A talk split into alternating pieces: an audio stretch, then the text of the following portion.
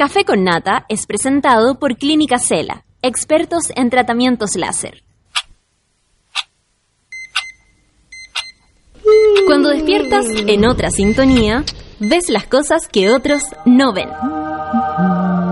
Si a veces sientes que estás viviendo en Mordor, o como diría mi abuelita, te sientes como chancho en misa, este es tu lugar. Bienvenido al grupo de contención más diverso de la historia. Para entrar, solo debes entregarte a escuchar al resto, participar a tu manera, reírte fuerte y comprometerte para buscar más misioneros para la comunidad. Agarra tu taza y sírvete un buen café con nata. Que ya está aquí nuestra guía espiritual, Natalia Valdebenito. Hola monada, ¿cómo se encuentran las monas, los monos llegando a la pega, a la universidad, las que no están en toma? Oye, oye, está todo pasando con las tomas, está todo pasando con, con las reacciones, ¿no? Que ya no vamos a dejar que nos hagan nada, ¿eh? ¿eh? Estaba buscando por aquí la info sobre las tomas y la verdad es que ya son nueve universidades, nueve Ahora se sumó la de Derecho de la Chile, eso fue ayer. Y, y nada, pues están todas movilizadas contra el abuso sexual en, los en, en, las universidades, algo que ya hemos hablado acá y que... Ay, lo moví yo. Y que vaya que es importante. ¿Qué nos pasó? ¿Nos apagamos un poco? A ver, hola, hola. Mira, estamos sonando como en un lado nomás. ¿Qué hiciste, Solange? y se pone nerviosa. Ahí, Ahí, no, no. Hola, hola, hola, hola, probando, probando. Ah, se acopló.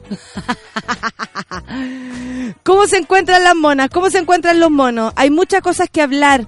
La verdad es que está todo pasando en este país em, egoísta. De algún modo la gente empieza a abrir los ojos, espero. Ahí sí, amigo. Eh, pero ayer ocurrió algo que no nos puede dejar de dar felicidad y sobre todo porque conocemos eh, desde el lado más cercano a Vinca Jackson y a nuestro querido James Hamilton.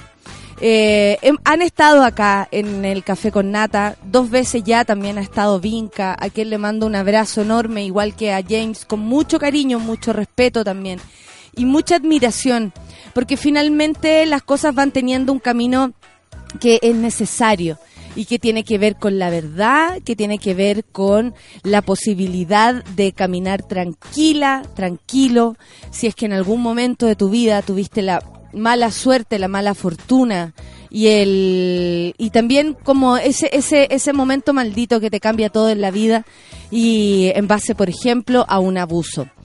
James y, Vinca emprendieron la lucha de la ley de abuso sexual imprescriptible. Hace un tiempo atrás nos explicaron acá desde dónde venía, cómo, cómo habían luchado y lo difícil que era. Ayer el presidente, como hace sus cosas, ¿no? Eh, así como yo lo voy a hacer porque yo me lo propuse, como por, ejemplo el haber dejado al hermano eh, que ya tuvo que desistir, pero el haber pensado en la decisión de dejar al hermano Polo Piñera en la, en la, en la, ¿cómo se llama? en la embajada de Argentina. Tuvo que desistir porque claramente era un nepotismo demasiado evidente, no pudo evadir la situación, pero a él le pareció que eso era positivo.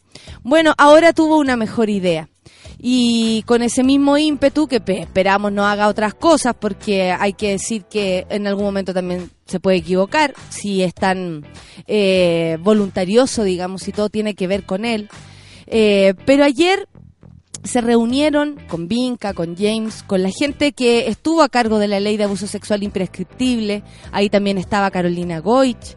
Es un grupo bastante contundente.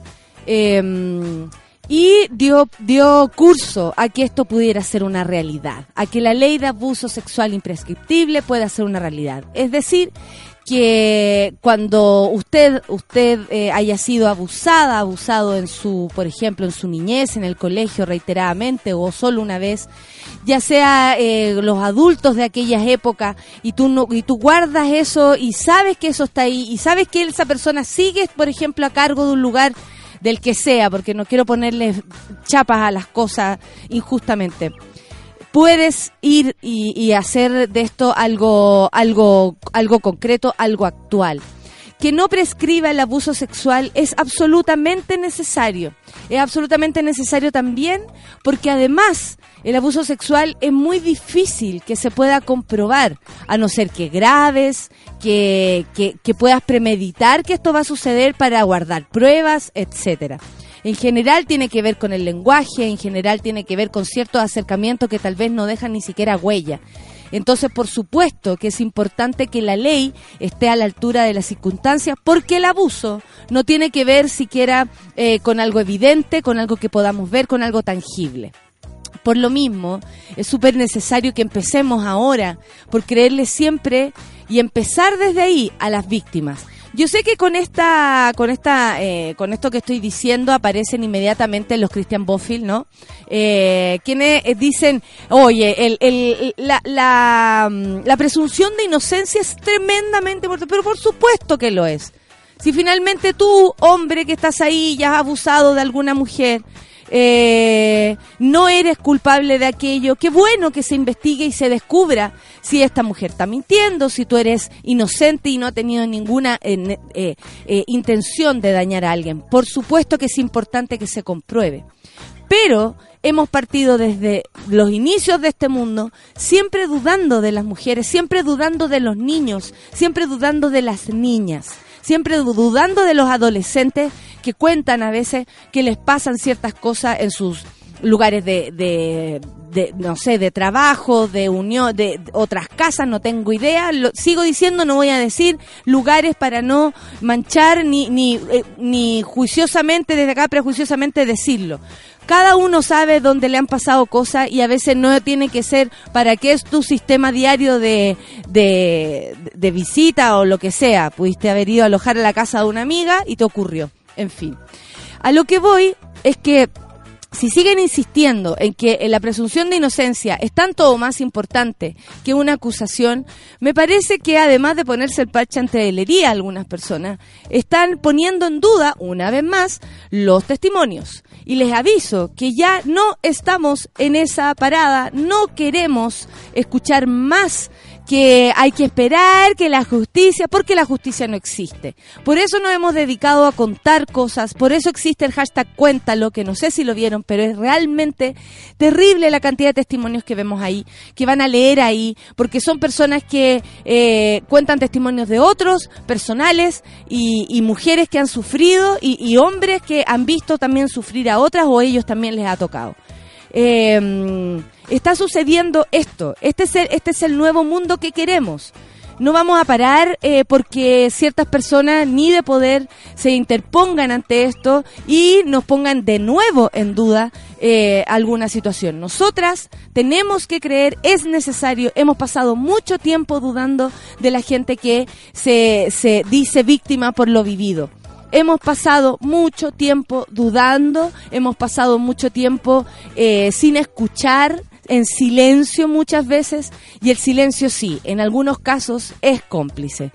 Eh, estamos avanzando, yo sigo siempre desde el lado de, del pesimismo hasta que no vea cambios concretos, pero si ayer en la moneda junto con nuestro James Hamilton, con la Vinca Jackson, que tanto que queremos a Vinca, eh, les dieron la cara y les dijeron esto es una realidad, estamos felices por supuesto. No vamos a olvidar que esas mismas personas que ayer se daban la mano eran las que se, las que se oponían. Por supuesto que no, no somos tan burros ni tan burras. Tampoco vamos a dudar, o sea, perdón, no vamos a evitar decir que la Iglesia Católica se opuso todo este tiempo y muchas entidades se opusieron todo este tiempo a una ley de abuso sexual imprescriptible. Yo me alegro profundamente y no hay cómo no agradecer que esto sea un paso en el camino para las niñas, niños, adolescentes y adultos que han pasado por esta situación y que no han podido avanzar en sus vidas, no han podido eh, emprender, por ejemplo, el, el viaje de la tranquilidad simplemente por tener un mal recuerdo, un problema sin solucionar y por, y por qué no una, una marca en tu piel, en tu alma para toda la vida. Eh, ¿Estamos, por supuesto, que contentas? Sí, estamos contentas, estamos contentos. ¿Esperamos que sea una realidad?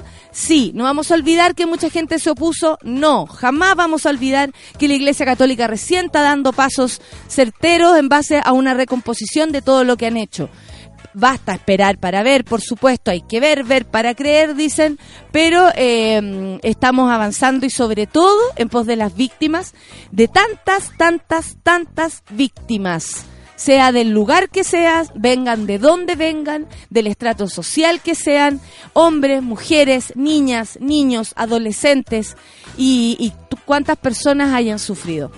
Estamos contentas, por supuesto, por este avance. Son las 9 con 15 minutos y vamos a empezar con una canción que dijimos con Lucho, vamos con algo así, a gozar o no. Sí, café con Atenzuela.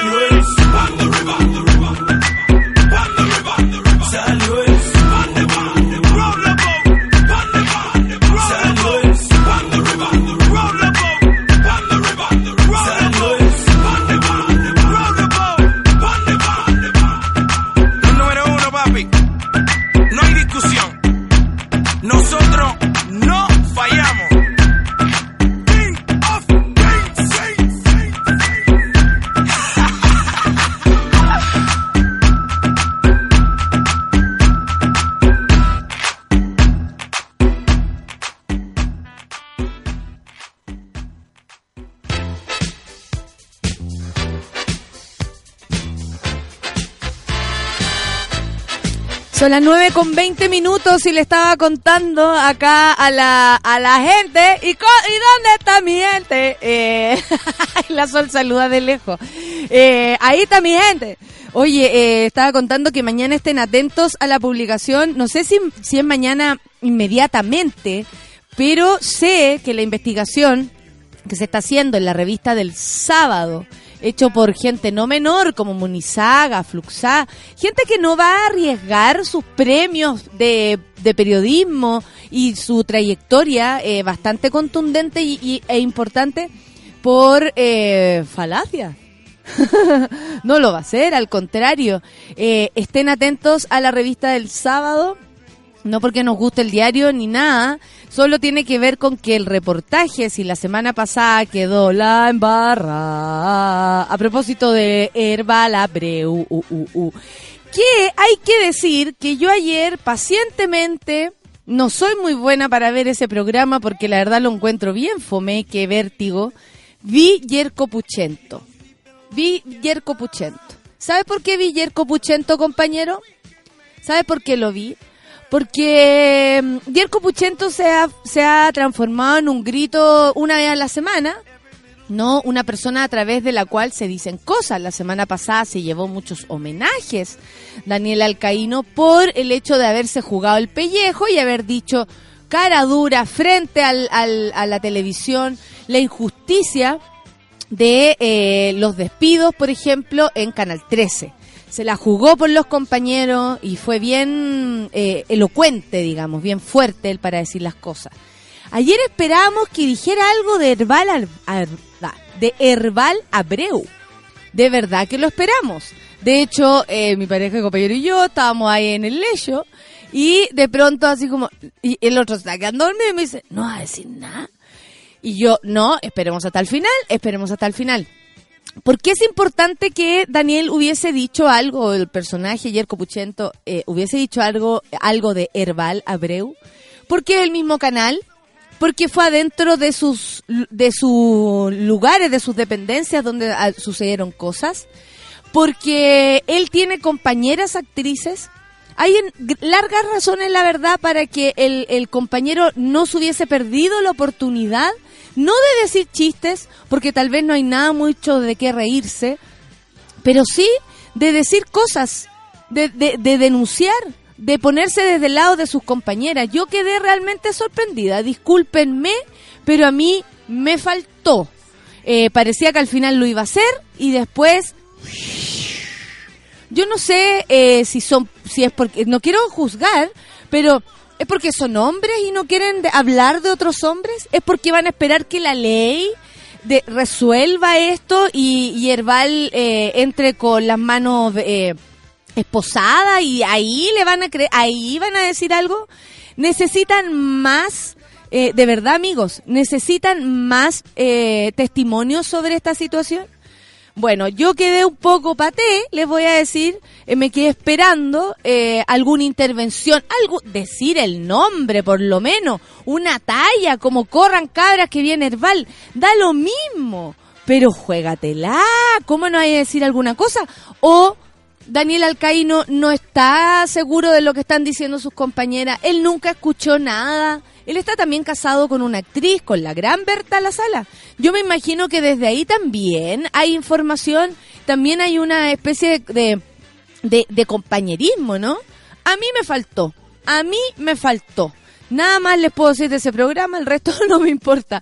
Eh, lo que sí es eso. Eh, eh, ay, no saben nada también. En ese programa estaba Doctor File. No sé si lo cacháis. Es hermano de la, Ángela Contreras, yo no sabía, te juro. Eh, sí, La cosa de la Ángela Contreras, la versión femenina de Gonzalo Valenzuela en la actuación, ¿no se acuerdan? de la de la teleserie Ámame. Bueno, ella. Resulta que eh, el tipo le preguntaron sobre el VIH y, y él tiene sus ideas ahí asociadas a muchas cosas, es esos eh, estudios secretos que él tiene y ha, logrado elaborar y además encontrar, etcétera. El punto es que empezaron a hablar del VIH, del SIDA. Él en algún momento dijo que esto no existía. eh, que cuidado y empezó a eh, más encima estaba Daniel Arangui la que le dice ah entonces tú decís que no hay que usar condón porque no existe el SIDA el nivel de la conversación, la verdad, lo salvó Fernanda Hansen. Hay que decirlo, que ella ahí, con unas preguntas, con algunos comentarios, salvó la situación. Pero la verdad, era un horno de ignorancia ese programa ayer. Y en la luz que podían darse, la luz que podía darse era ayer Copuchento diciendo algo respecto de lo que está pasando en su canal. Ojo, Herbal Abreu salió de Canal 13. Ahí es donde se hizo famoso con sus grandes teleseries eh, y no dijo nada, fíjense. En fin, las razones ellos nomás sabrán, ¿ah? Pero se perdieron una oportunidad, comediantes. Se perdieron una oportunidad, machitos. Bueno, les cuento, se suman a, eh, a Derecho de la Chile. Estas son las facultades del país que se están que están movilizadas contra el abuso sexual universitario. Desde Valparaíso a Puerto Montt, ya son nueve las facultades que se encuentran en paro o en toma protestando contra los acosos de abuso, perdón, contra los casos de abuso y acoso sexual que implican desde los de los propios alumnos hasta académicos y funcionarios. Nueve universidades del país se encuentran movilizadas, como les decía, y según la secretaria de Género de la FECH, están en toma eh, eh, las facultades de Derecho, Ciencias Sociales, la Escuela de Gobierno y Gestión Pública de la Universidad de Chile. También están tomadas la Facultad de Educación de la Universidad de Concepción, la sede de Valdivia de la Universidad Austral y la carrera de Trabajo Social en la Universidad Tecno- Tecnológica Metropolitana, más conocida como la UTEM. Por otro lado, están en paro también la Universidad Católica de Temuco y la carrera de Trabajo Social en la Universidad Católica de Concepción. O sea, la, la Universidad Católica, con todo lo que nosotros podemos criticar al alumnado, al parecer, eh, habría también que agradecerle y darle las gracias por estar movilizándose, compañeras. Si algo necesitamos es movilizarnos. Durante el 2017 un número importante de casos de acoso y abuso sexual salieron a la luz, evidenciando que los implicados van desde los propios alumnos hasta académicos y funcionarios. Según un sondeo realizado desde las 27 instituciones pertenecientes al Consejo de Rectores de la Universidad Chilena, el CRUCH, 15 afirmaron tener vigente un reglamento que determina el procedimiento a seguir si los estudiantes son víctimas o testigos de una situación de acoso. De las 12 restantes, 9 dijeron estar en el proceso de elaboración del documento y 3 declararon no haber inici- iniciado ningún trámite. ¿Quiénes habrán sido esas tres universidades? Nanay, un nanay para ello, un abrazo. En el caso de las universidades privadas la situación es similar. De las 10 casas de estudio que respondieron a la consulta del medio de... Ah, ya, esto él lo hizo en la tercera por si acaso. Seis afirmaron tener una reglamentación, dos dijeron tenerla en proceso y otros dos aún no haber iniciado ninguna tramitación. Esto es súper importante porque de alguna manera también marca el camino. Es súper importante que sean los mismos alumnos los que emprendan esto, ya que el profesorado, eh, los funcionarios, etcétera, no, no estaban a la altura de las circunstancias hasta este momento. Y sí, bueno, si no son ellos, seamos nosotras, ¿no? Seamos nosotras las que movilizan esto. Eh, voy a estornudar, les aviso, ¿ah? cuando son las nueve con... Estornudó. Y sucedió, ¿ah? Sucedió a las 9 con 29. Menos de un segundo se demora uno en estornudar, porque no ha avanzado todavía el segundo. La cosa. Bueno, eh, ah, quedé como, se me movieron las neuronas. ¿Despertaron las chiquillas? ¿Despertaron y están ahí? ¿Vamos a fumar? ¿No? Ok, a dormir, cabra, no se preocupe. Eh, Ay, a ver, tengo más noticias acá. Les voy a, les voy a ir contando, eh, espérense un poco. ¿Vieron el episodio de Vargas Llosa y Axel Kaiser? Oye, te pasa. Le sale igual a Nelson el grito a la, a la Sofi. De lejos lo tener hacen. un micrófono ambiental. La cagó. Absolutamente. O algo que, o que los prendan así, si quieren decir algo, sería Un fantástico. Chayanne. Un chayán para las cabras, desde Cabra, allá. Que lo prendan ellas mismas cuando quieran. Ah, Claro, y, y de, pronto se, de pronto se olvidan así, se tiran su pun mañanero. Sería terrible. La, la Sofi me hace, no lo puedo evitar. Eres. Bueno, resulta que sucedió que ayer, el otro día Mario Vargas Llosa, el destacado premio Nobel de literatura peruano y además un facho conocido, ¿ah? que uno podrá decir, oye, que muy de acuerdo van a estar con Axel Kaiser. Bueno, en una apre- apretada visita a Chile, de, eh, apretada agenda, no que él esté apreté, ¿ah? Eh, apretada agenda, se reunió con Sebastián Piñera, estudiantes, y también se sumó a la charla llamada ¿Qué es el liberal? Ah. Dicha actividad fue realizada por La Otra Mirada, liderada por el empresario Nicolás Ibáñez y la Fundación para el Progreso, en la cual Axel Kaiser es director ejecutivo. Para que vean ustedes, cualquiera que tenga un poco de contacto, un apellido, dos conocidos, te hace una fundación e e- y entrevista a Vargas Llosa. En medio del debate que incluyó diversos tópicos de la realidad latinoamericana, Kaiser en un momento, él así con una seguridad, pero supina, ¿ah? era una cosa fantástica. ¿No te parece a ti? Ah, yo lo he hablado con otra gente. Él ah, se supone que había hecho un sondeo y le dice, eh, hay dictaduras menos malas, ¿ah? Y le empezó como a mirar a la gente. Por no decir mejores, dijo él.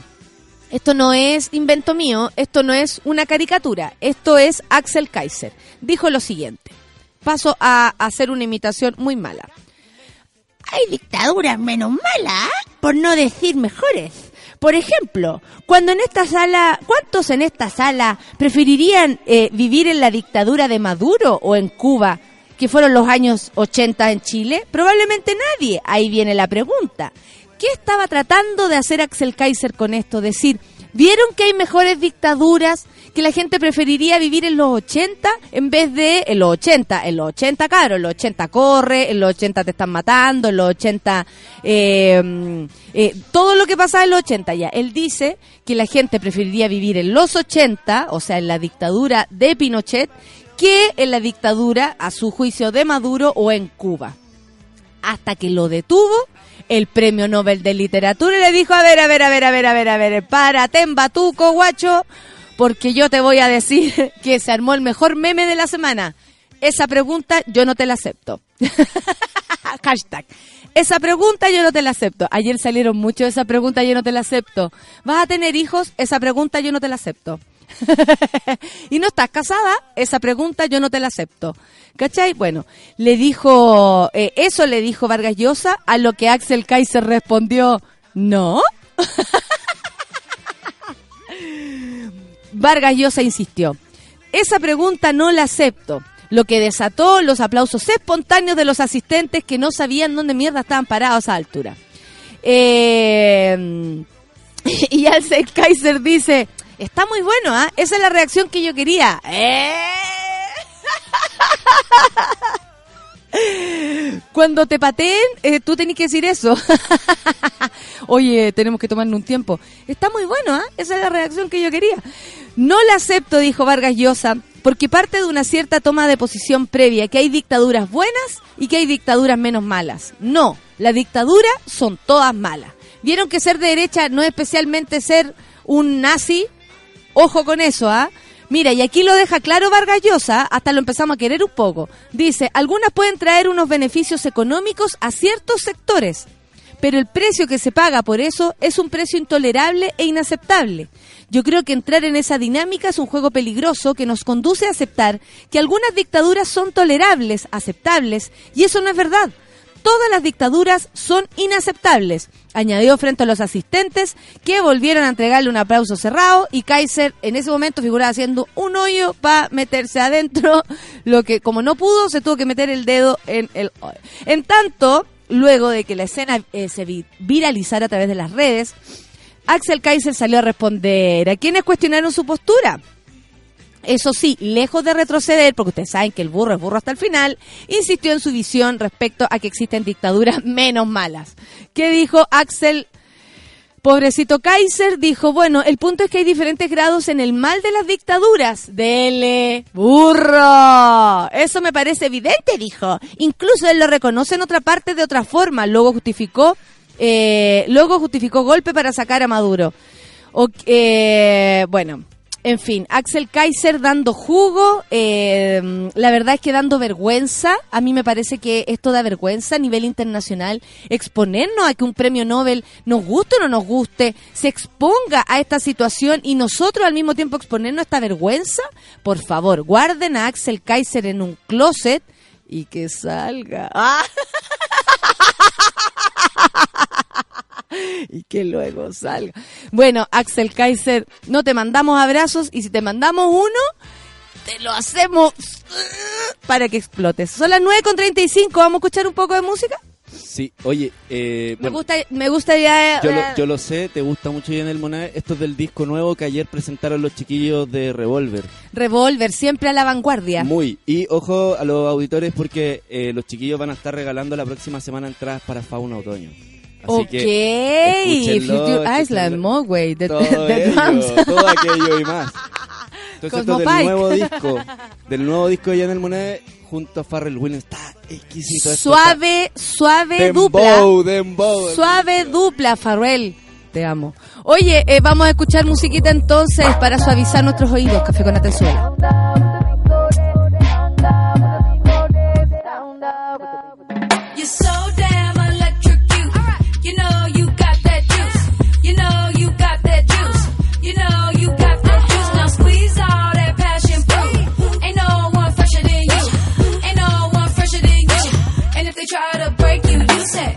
love.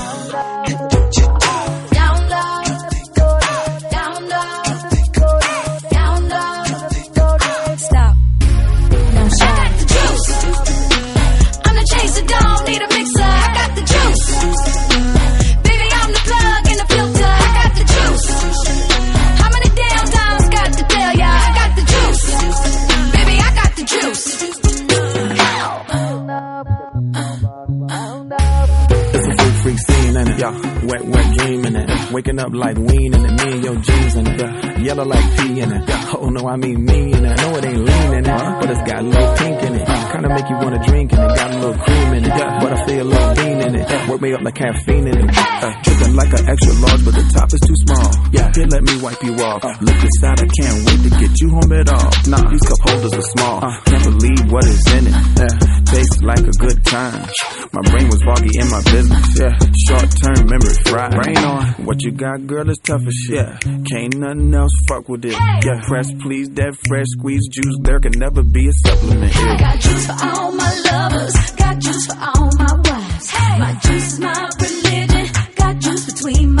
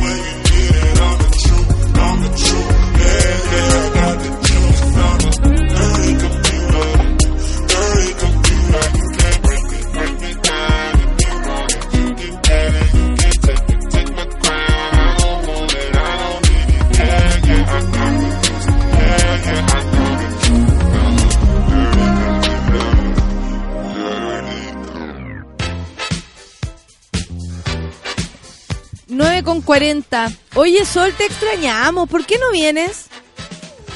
Con ustedes, Soledad Abarca. ¡Uh!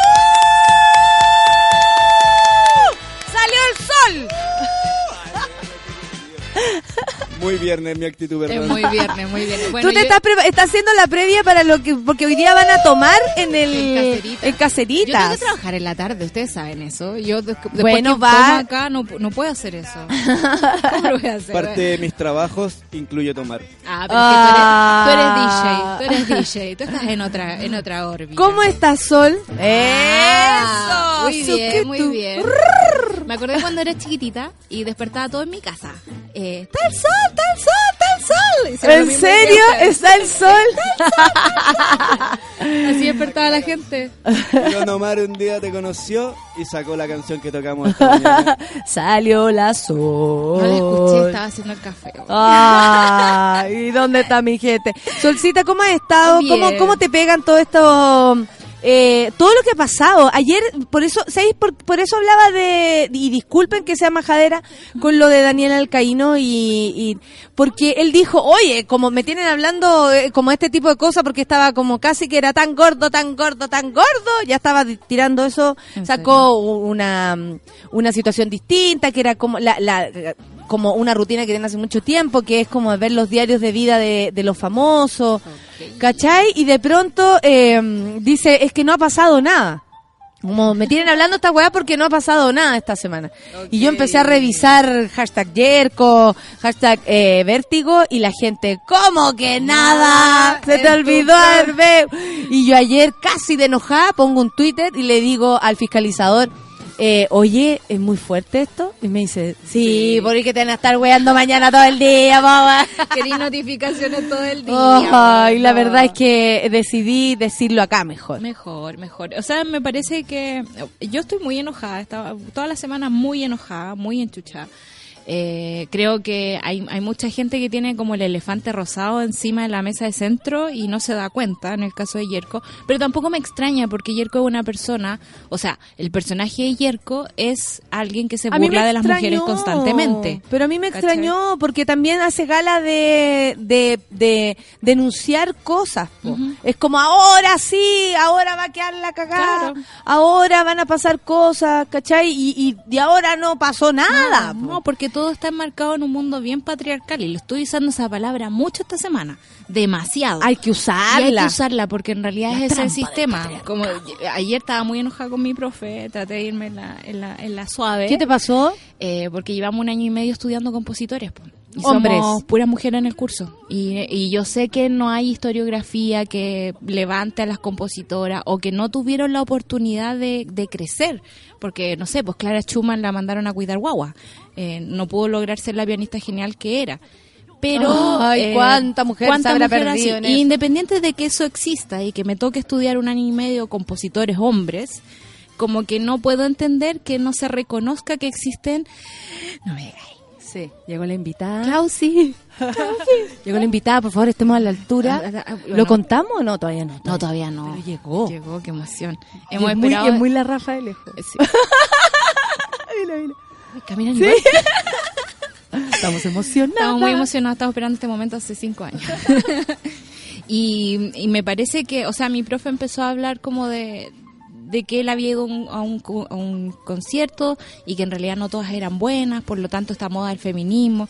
Perdón si estoy pelando a mi profe, pero eh, creo que no, no tenía ayer ánimo de decirle también hay que entender que son sistemas distintos y que hay un sistema patriarcal que no le permitió a las mujeres hacer música. Sí. O hay un sistema patriarcal que decide por nosotros y decide que somos eh, de menor importancia que un hombre. O hay un sistema de televisión que eh, usa a las mujeres como insumo para las pasiones de los hombres y para calmar ciertas cosas, ¿cachai? Y, y lo pasa como normal. Entonces, me parece que Pero ¿cachai? Que el- cosas el que filtro- pasan como normal y, y, y es de verdad siniestro. O Es sea, lo mismo que pasó ayer con Axel Kaiser. Esa pregunta no te la acepto. Oye, ¿quién lo diría Vargas Llosa? Gaby Guerra, cuando me preguntan, mijita, ¿y el pololo cuándo? Esa pregunta no te la acepto. Eh, Ayer que salió el meme además. Sí, ayer Don Sube la subió. ¿Cuándo nos cambiamos a, a la, al FM? Esa, Esa pregunta no te la acepto. eh, naturalizar la maldad. Sí. Naturalizar que, eh, que sí, que a veces sí se puede matar gente en pos de una idea o, o, o de un bien mayor. eh, Que sí, que a las mujeres, como le han pegado toda la vida, eh, que le sigan pegando. Claro. O como nos, han- nos han abusado, ¿no? Han pasado por arriba de, de, de todo, de nuestra voluntad, de nuestro cuerpo, de nuestra eh, mirada, de, de pronto que eh, de- pide a- de- des- desesperadamente no me toques, han Claro. pasado por arriba de todo, de- lo naturalizan y la cagó como el llamado es a que las personas que nos están escuchando, nosotros mismos, Sol, tú, yo, nosotras, veamos hasta qué punto también hemos naturalizado ciertas cosas. Esto no es una revisión para los culpables y los que No. tienen cara culpable y los que parecen ser culpables, todos los hombres. Yo no no juego eh, juego harto a la generalización básicamente para que el que le quepa el poncho que se lo ponga. Pero yo te voy a contar alguna dinámica que se da con los hombres que la he descubierto trabajando. Yo soy jefa. O sea, soy la que directora. La. Claro, pero es la directora, soy la directora de un grupo. Y resulta que cuando uno es directora de un grupo se da cuenta cómo tiene que empezar a dirigirlo. No todos los grupos funcionan iguales. Y por ejemplo, si tú en un grupo, todos tomados de las manos y nos decimos crítica y todo, y yo como directora digo, por ejemplo, chiquillos, falta con, chiquillos, chiquillas, falta compromiso, la energía que le están poniendo es insuficiente, ¿qué piensan los hombres? Ah, no, esto no es para mí, pues yo le Obvio. pongo mucha energía, debe ser el que está allá, debe ser el que está allá. ¿Qué piensan las minas? ¡Ah! Soy yo, me lo está diciendo a mí. Lo más seguro es que yo sea la que está fallando. ¿Cachai? ¿Por qué lo habrá dicho? ¿Será un palo para mí específicamente? ¿Y sabéis por qué se da eso? Y los cabros yo? no se lo atribuyen. Entonces, lo que ideé fue hablar uno por uno. Obviamente, cuando quiero decir algo grupal, eh, no tiene el carácter de trabajo así Claro. como concreto. Pero si yo quiero algo de Mauricio, tengo que ir a Mauricio. Porque si yo digo algo para que Mauricio lo entienda de lejos, Mauricio no lo va a entender. No lo va a entender porque no tienen lógicas de grupo, actúan siempre desde la individualidad, ¿cachai? Y desde el yo de- no fui. Yo no fui también. Y creo que las mujeres nos hemos hecho cargo de muchas cosas y por lo mismo también sentimos culpa cuando no obedecemos a ese mandato, que es lo que el otro día también me tocó presenciar con, con este grupo de mujeres que hablaba de que la culpa que tenía la tía sobre el caso de Niña Ámbar. Entonces era como, eh, eh, eh, ¿y dónde estaba esa mujer? Y es como loco, la, la mina no puede estar 24/7 mirando al- a, la guagua, ¿cachai? O sea, hay, hay un culpable en este momento, hay una persona que se sobrepasó y que pasó los límites, pero así como cinco pueblos más allá, y esa es la persona culpable. Entonces, creo que las mujeres también tenemos que buscar la forma de liberarnos de la culpa del mandato, ¿cachai? Exactamente. Y me parece muy bacán que nos hagamos cargo de las cosas, porque creo que es lo que debe ser. A, a lo que voy con hacerse cargo de las cosas, también hablaba de lo que pasó ayer con Daniel o, o con Yerko. El Ricardo dice, perdón por mi ingenuidad, y no es por defender a nadie, pero en Canal 13 se ha hablado en varios programas lo de Abreu, quizás por eso no se habló con Yerko. La verdad es que Yerko tiene otra misión. Claro. No contar el, el- el reportaje, no, no hablar de la personalidad, de Ni su experiencia, ni siquiera hacer la denuncia, no es lo que le corresponde. Pero sí le corresponde, Ricardo, como comediante y como comediante que además se ha jactado y dice públicamente aquí se va a saber la verdad, yo soy el bufón del pueblo, el bufón del pueblo nos Se, falló. me- se metió el elefante rosado por donde mejor. Claro, eh, solamente eh, es eso. No, Sí. no digo que es una obligación, no digo que en él esté la misión de romper con esta situación, porque probablemente el comediante no puede intervenir, Claro. pero sí molestar. Sí. No, y como que uno puede hacer notar que eligió sola, pasar por ahí. Elige pasar por ahí. Elige hacerse el tonto, ¿cachai? Y yo creo Porque que... el tema está, tienes el- toda el la tema razón. Está, es- el tema está en su casa. Es como si pasara algo acá y nosotros nos hiciéramos lo- la buena, ¿cachai? Es como imposible. O sea, de hecho, no podemos. No podemos, No no pudimos podemos. hacerlo. No. Así nomás es la cosa. Oye, eh, estábamos hablando de lo que pasó con Vargas Llosa. ¿Qué te parece a ti esto a nivel internacional, Sol? Porque él es un premio eh, Nobel. Nobel. Sí. O sea, no es menor. Yo sé que el Nobel también se lo ganó Obama de la Paz y, Claro. y- y hasta eh, pusieron a, a Donald Trump en, no sé si en O una sea, lista, pero hay, unos noveles terribles. ¿sabías que el Nobel de la Paz eh, al parecer no, no lo quieren entregar? ¿En O sea, como que este año quedaría desierto, Qué como una cosa así. Sería bueno, estaría algo bueno, sí. súper bueno eh, simbólicamente hablando también. Oye, eh, ¿qué, ¿qué te parece a ti? A mí me parece, a mí nunca nunca ha sido mi parroquia Vargas Llosa. Eh, como no, pues si no es de la parroquia, pues hijo, nunca pensamos nunca, que jamás. él iba a decir algo tan certero y, y, y como, ah, Pero bueno esa que es la alguien gente lo dijo. con la que uno quiere conversar, pues si esa gente existe todavía, es maravillosa. Eh, me gusta mucho eh, lo que hizo. Me parece que lo- los premios Nobel de literatura tienen otro acercamiento hacia las cosas, porque ven una, una cosa más global, ven como la sensibilidad de las personas, ven la historia, son capaces de crear como eh, simbologías para sus propios países. Y eso es lo que ha hecho Vargas Llosa por mucho tiempo. Eh, me parece que como paladín de la derecha, que lo hemos visto decir unas barbaridades tremendas, que lo vemos, ¿cómo se llama la polola famosa que tiene? Vargas Llosa, La, eh, la que era de Julio Iglesias. Presley, La- eh, ella. la señora Presley, La señora Presley, yo quería que viniera porque me gustan las copuchas. de la hija de Presley, No, pues no es la ex, la ex. No. ¿Te Bueno, es la ex cachamos de Elvis tan Presley. poco de no, pero espérate Dios que es la ex. Ah, te cachai así mintiendo. Yo le busco. Esposa Vargas Llosa. Bueno, me parece muy interesante que sea capaz de ponerle los puntos a la I a Axel Kaiser. Me parece que esta actitud, esta pachorra con la que hable, que dice, oye, mira, tú hablemos de estas dictaduras que no son tan malas. Eso es por verdad. Esa cuestión es Isabel una... Presley. Isabel Presley, ¿viste? La ex de Julio Iglesias. Me Muy encanta. hermana de, de Elvis Presley. La que la que insiste con la estupidez. Me fascina. Eh, lo encuentro muy maravilloso. ¿Y sabes por qué me gusta? Porque creo que la batalla que se ha dado de, de las ideas últimamente tiene que ver con el descrédito del otro. ¿Y cómo vamos a desprestigiar a Vargas Llosa? O sea, como que la, la derecha No, pero- recalcitrante pero también, no ¿cachai tiene que- forma de pararlo. En el, en el, ¿cómo se llama? En el intento que hicieron ayer, de algún modo, se pone Axel Kaiser en una situación muy de tú a tú con Claro, Vargas pues. Y es como, ah, qué bueno, mira, eso es lo que quería provocar. De una falsedad, de una búsqueda de salir del paso, además. Y de, espero, Axel Kaiser, porque a mí me da la impresión que esta gente eh, se escucha a sí misma, se felicita a sí misma y está encantado de conocerse, Axel Kaiser. El punto es que mm, hay- poca autocrítica. O sea, si ya les falta autocrítica para reconocer ciertas cosas, aquí está claro que después con sus Twitter ni siquiera pudo reconocer públicamente que eh, sí, la verdad es que las dictaduras son malas. Ya, filo, ¿cachai? No, él insiste, Insiste, qué vergüenza más No, qué grande vergüenza. que ese gallo sea... Tengo una fundación, digamos. Claro. ¿Fundación de qué? Para la vergüenza. Fundación para la Fundación vergüenza. para la vergüenza. Hay que seguir el tema Vargas Llosa. Ahora iba a estar en la UDP, no sé a qué hora. Me imagino que como a las once y media, doce. Eh, me imagino que entrevistado por Carlos Peña. Así que me imagino una conversación con un poquito más de altura. Pero igual podrían decir, oiga, lo de ayer igual estuvo malo, ¿ah? Así como tirarse Tirando un, talla, un, claro, un chisterete. Sí, no, me parece maravilloso, me parece muy simple, me parece genial que eh, tengamos esta lluvia de memes sobre esa pregunta, no te la voy a aceptar porque me parece muy importante usar bien las palabras. Y- y- y simple y sencillo decir, loco, de verdad, esa pregunta no te la acepto. No te la acepto. Oye, espérate, esa pregunta no te la acepto. Eh, es muy buena, es muy Es buena. muy esa- buena, no, lo que pasa es que no sé si les pasó que al abrir Twitter les pidió que cambiaran su su- Contraseña. su contraseña. ¿Cachai lo que dice? ¿Qué Dice así como, hemos... com- em, well, se found a- eh, no.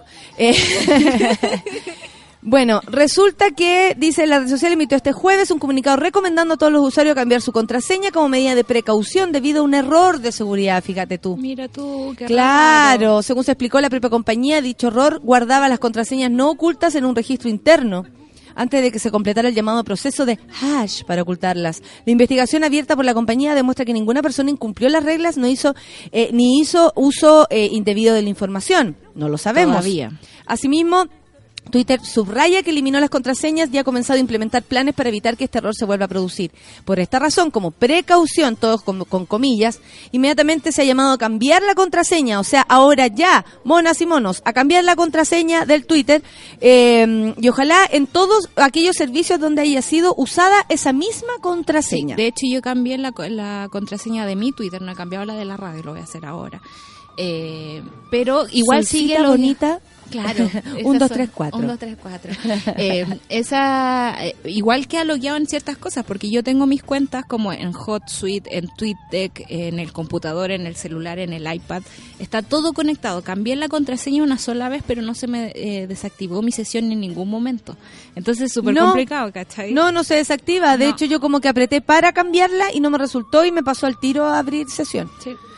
Ya, oye, son las 9.55. No, todavía no nos vamos. Lo que pasa es que estamos muy contentas Estamos y contentos porque llegó a las dependencias de Sube la Radio, el conglomerado, diría nuestro querido Jacemo.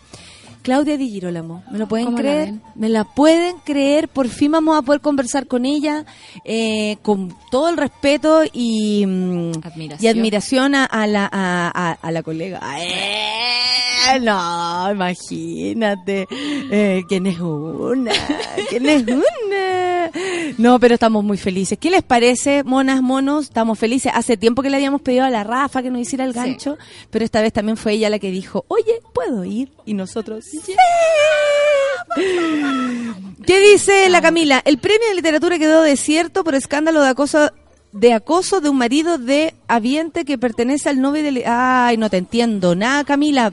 Dale de nuevo. Porque el marido de habiente que pertenece al Nobel de la Literatura, el, próximo se dará el 2019, etcétera. Eh, por favor, Cami, si tú tienes la información, mándamela. Qué genial acompañar al naneo, eh, eh, naneo latino. Escuchando a las pulentas de una excelente forma de informarse, reírse y abrir reflexiones. Saludos desde un soleado y primaveral Berlín. Pero Diego Delso nos, eh, no- nos saca pica desde Berlín. vi unas fotos de Alemania y hay primavera ya. Me dio envidia porque ayer estaba muerta de frío. Aquí tengo la información. Orfelina, Orfelina, Orfelina ¿qué de- del Orfe? departamento de prensa de, Por de- sube la radio. Le sube la radio, espérate. Aquí está lo del premio, lo del premio Nobel. El Nobel de Literatura, perdón, no se dará este año tras el escándalo de abusos sexuales, es lo que me decía la Camila. Eh, la, la Academia Sueca ha decidido que el año que viene se concederán dos premios. Ya. Pero este año, mm, me lo guardo. El galardón se ha aplazado siete veces, pero es la primera vez que se pospone por una polémica de este tipo. Eh, Es maravilloso que pasen estas cosas, ya basta. Como Sí. ya. Esto fue una acusación pública del pasado noviembre de 18 mujeres contra el dramaturgo y fotógrafo Jean-Claude Arnault, esposo de la académica Katarina Frontenson. Escandalizaron eh, a la sociedad sueca y por supuesto sacudieron los cimientos de la institución. Tras los graves testimonios publicados en el diario Dagen Nyhetes, oye, que Dagens mm, es, que- es como N-Y Haters. New York Haters, algo así, ¿o no? New York Haters. New York Haters, claro. ¿Qué diario es ese? Yo quiero participar. Se descubrió que la academia que financiaba y apoyaba artísticamente a Arnault habría, eh, había ignorado la alerta de una de las víctimas que escribió una carta a la institución contando el caso. También se hizo público que el artista francés eh, había acosado a esposas, hijas y trabajadoras de la academia que nunca habían tomado además cartas en el asunto. La polémica provocó una cascada de dimisiones, incluida la de la esposa del supuesto agresor y la de la secretaria permanente, Sara Dan- Danius, que había liderado el grupo que pedía que se esclareciera la situación y que se tomasen medidas. ¿Qué me dicen ustedes? La cosa se está moviendo. Eh, ¿Sabéis qué? Eh, ¿Qué te pareció lo de Bofill? A mí me parece muy grave que un, un- una persona que, que está tan a cargo de los medios, que estuvo Sí, en un momento a la cabeza de Copesa, incluso, ¿cierto? Sí. De, de la tercera De en la especial. eh, salga con, con cosas, espérate, es que aquí, aquí tengo lo que le escribió Lo textual. eh, no, lo, lo que le escribió la la Rayena Araya. pues. Aguante Rayen. Aguante ¿Sabes lo Rayena que Araya me- que ya está, pero así. ¡sa! A mí me llama mucho la atención, o sea, antes Qué, de que qué rico desli- ahí, qué rico abrirse y soltar. Me imagino que para la Rayena debe ser lo mismo. Como soltar y decir, eh, soy, ¿sabéis que soy libre pero para reclamar? Sí. Soy libre de, de eh, soy libre de defenderme. Soy libre para unirme a otras mujeres y defenderme y defenderlas. y ser así de clara. Uno, uno con bofil al tiro cacha así como, "Uy, pero cómo da jugo de esta forma, un hombre educado, un hombre con poder, un hombre que viaja, un hombre Le ha puesto que tiene mucho, mujeres al lado. mucho eh, eh, acento a la presunción de inocencia. Claro. Y a propósito de Abreu, dijo que, de- claro, chicas que parecen casi de burdel van, pedir- van a pedir pega y Vírgenes de burdel, dijo. Vírgenes de burdel, de burdel y más encima no, no, ¿cómo se llama? No, no queremos, mm, mira, dice, no me suman los linchamientos, las acusaciones son acusaciones y las personas tienen derecho a defensa. Tampoco estoy defendiendo Herbal, estoy defendiendo el principio de que la gente tiene derecho a la defensa. Pero si la tiene.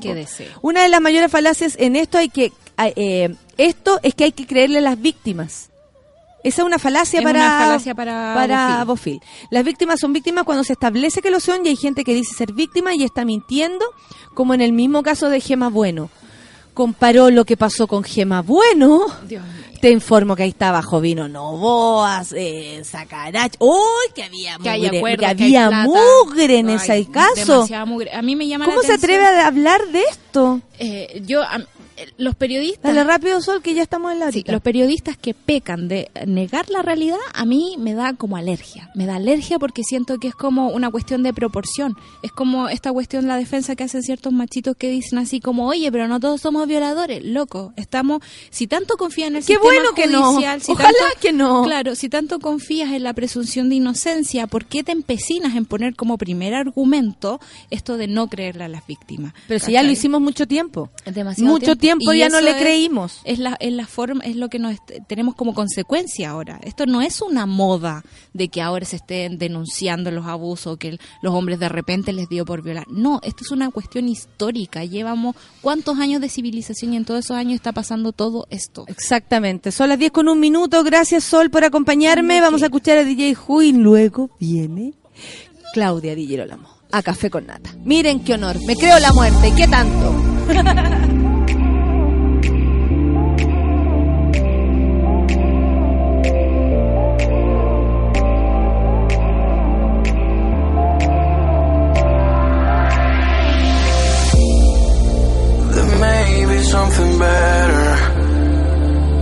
Was lost trying to find it. Eyes on the wall. Wasting my time. Calling to the enemy. Hoping you will follow. I'm lost until I find you. Lost until you find yourself.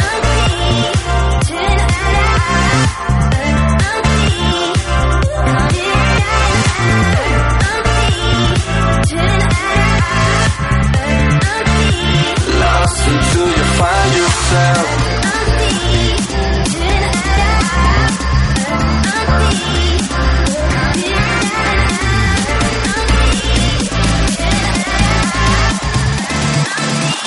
Lost until you Café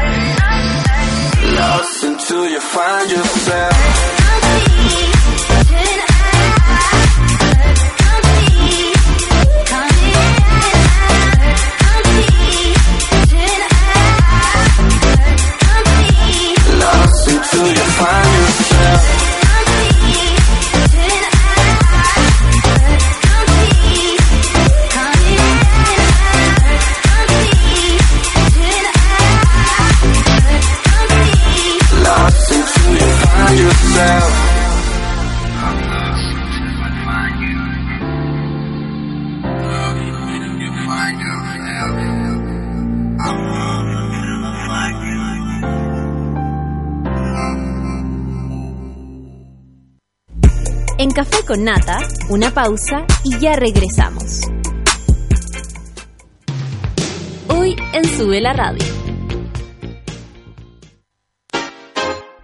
Tómate un break al mediodía y engaña la tripa junto a Isidora Ursúa y Eleonora Aldea. Porque en Caceritas conversamos, echamos la talla y planeamos un mundo mejor. Siempre con amor. Caceritas, de lunes a viernes al mediodía en Sube la Radio. En otra sintonía.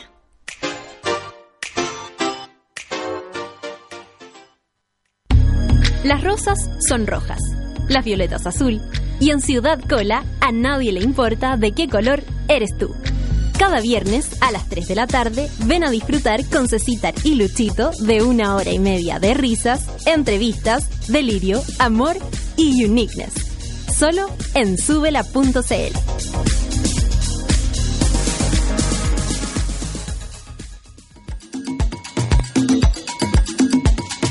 Hoy a las 4 y media de la tarde, Fabricio Copano te ayuda a lidiar con ciertas emociones y administrar las paradojas de la vida. Escucha FOMO, Fear of Missing Out, solo por Sube la Radio.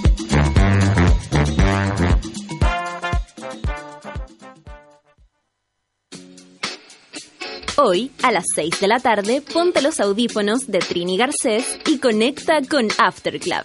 Canciones para bailar, disfrutar y andar más contento. Porque en After Club la música nos mueve. Solo en Sube la Radio. Y en otra sintonía.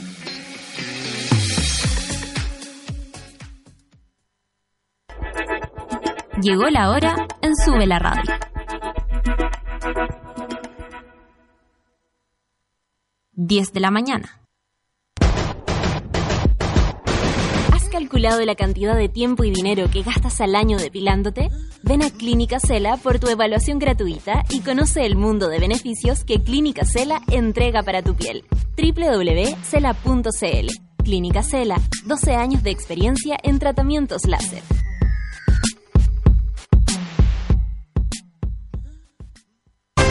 No importa quién seas, My name's Simon. no importa cómo seas, I'm just like you. todos merecemos, alguna vez en la vida, una gran historia de amor. Thank you. Nobody knows I'm gay. De los creadores de Bajo la misma estrella, 20th Century Fox presenta soy Simón, solo en cines. Compra tus entradas en entradasyosoysimón.cl. Ya estamos de vuelta en Café con Nata. aburrida de gastar dinero y que los pelos vuelvan a salir. Me encanta esta esta mención tan tan directa. ¿Estás aburrida de que los pelos te vuelvan a salir? Olvídate de la cera y entra a www.cela.cl. Conoce los beneficios de los tratamientos láser que además Clínica Cela tiene para ti. Un abrazo para todas las amigas de Clínica Cela. Que baje, que baje pronto la temperatura porque el 12 de mayo se viene la segunda versión de Fauna Otoño. Future Island Modway, The Drums, Honey Dijon, Mamacita, Cosmo Pike y mucho más en un día entero de música con dos escenarios para bandas y bailar hasta la madrugada. Fauna Otoño, sábado 12 de mayo, espacio riesgo, entradas por sistema.ticket, produce Fauna y colabora Sube la Radio. Es hora de saludar a Simón. Suerte por la llegada del gran día, dar a conocer toda la verdad y ya en cines. Yo soy Simón y tú no te lo puedes perder. Compra tus entradas en entradasyosoysimón.cl. Como les contaba, cuando ya son las 10 con 8 minutos, tenemos la...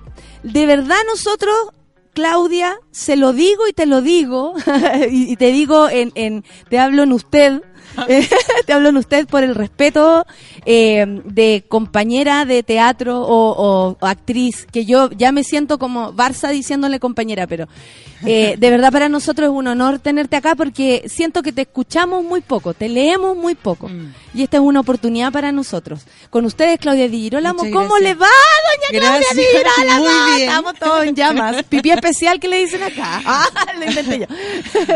Eh, gracias por la invitación a este café con nata. Sí. Y decirte que yo también soy una profunda admiradora tuya. Oh, Que yo, yo te leo y te sigo. Eh, encontré notable en el festival eh, y espero que tu carrera eh, en ese sentido siga subiendo al máximo. porque creo que tu forma de decir las cosas, tu forma de enfrentar la, la realidad es súper necesario hoy día eh, para los jóvenes. Oh. y el humor, obvio. sí, ya, eh, este suspiro es verdadero. Eh, Claudia, ¿por dónde empezar? Porque la verdad Pucha es que hay como, tema. pucha que hay temas, podemos hablar de Chile, podemos hablar de, de lo que estamos leyendo, podemos hablar de lo que estamos haciendo, pero, pero ¿cómo, cómo estáis ahora? ¿En qué, en qué proceso? Y, y tal vez podemos hablar de lo laboral, pero ¿en qué proceso estáis tú? Yo siento que las mujeres estamos en un proceso de evaluar, de, de bueno, siempre estamos en autocrítica, pero porque es algo que está- tenemos inser- inserto en nosotras. Pero ¿cómo te pega a ti, por ejemplo, todo lo que pasa alrededor, todo lo que estamos leyendo, todo lo que estamos aprendiendo? ¿Es algo que esperaba y eh, te sorprende? ¿Qué te pasa a ti? Tú estás hablando de... De, De, de todo, de, de, por ejemplo, de lo que pasa en España con la manada y que después un, un juicio haga lo que hizo, de que acá se sepan cosas que no sabíamos algunas personas Mm. que pasaban. ¿Qué te ocurre a ti, Claudia, desde adentro también?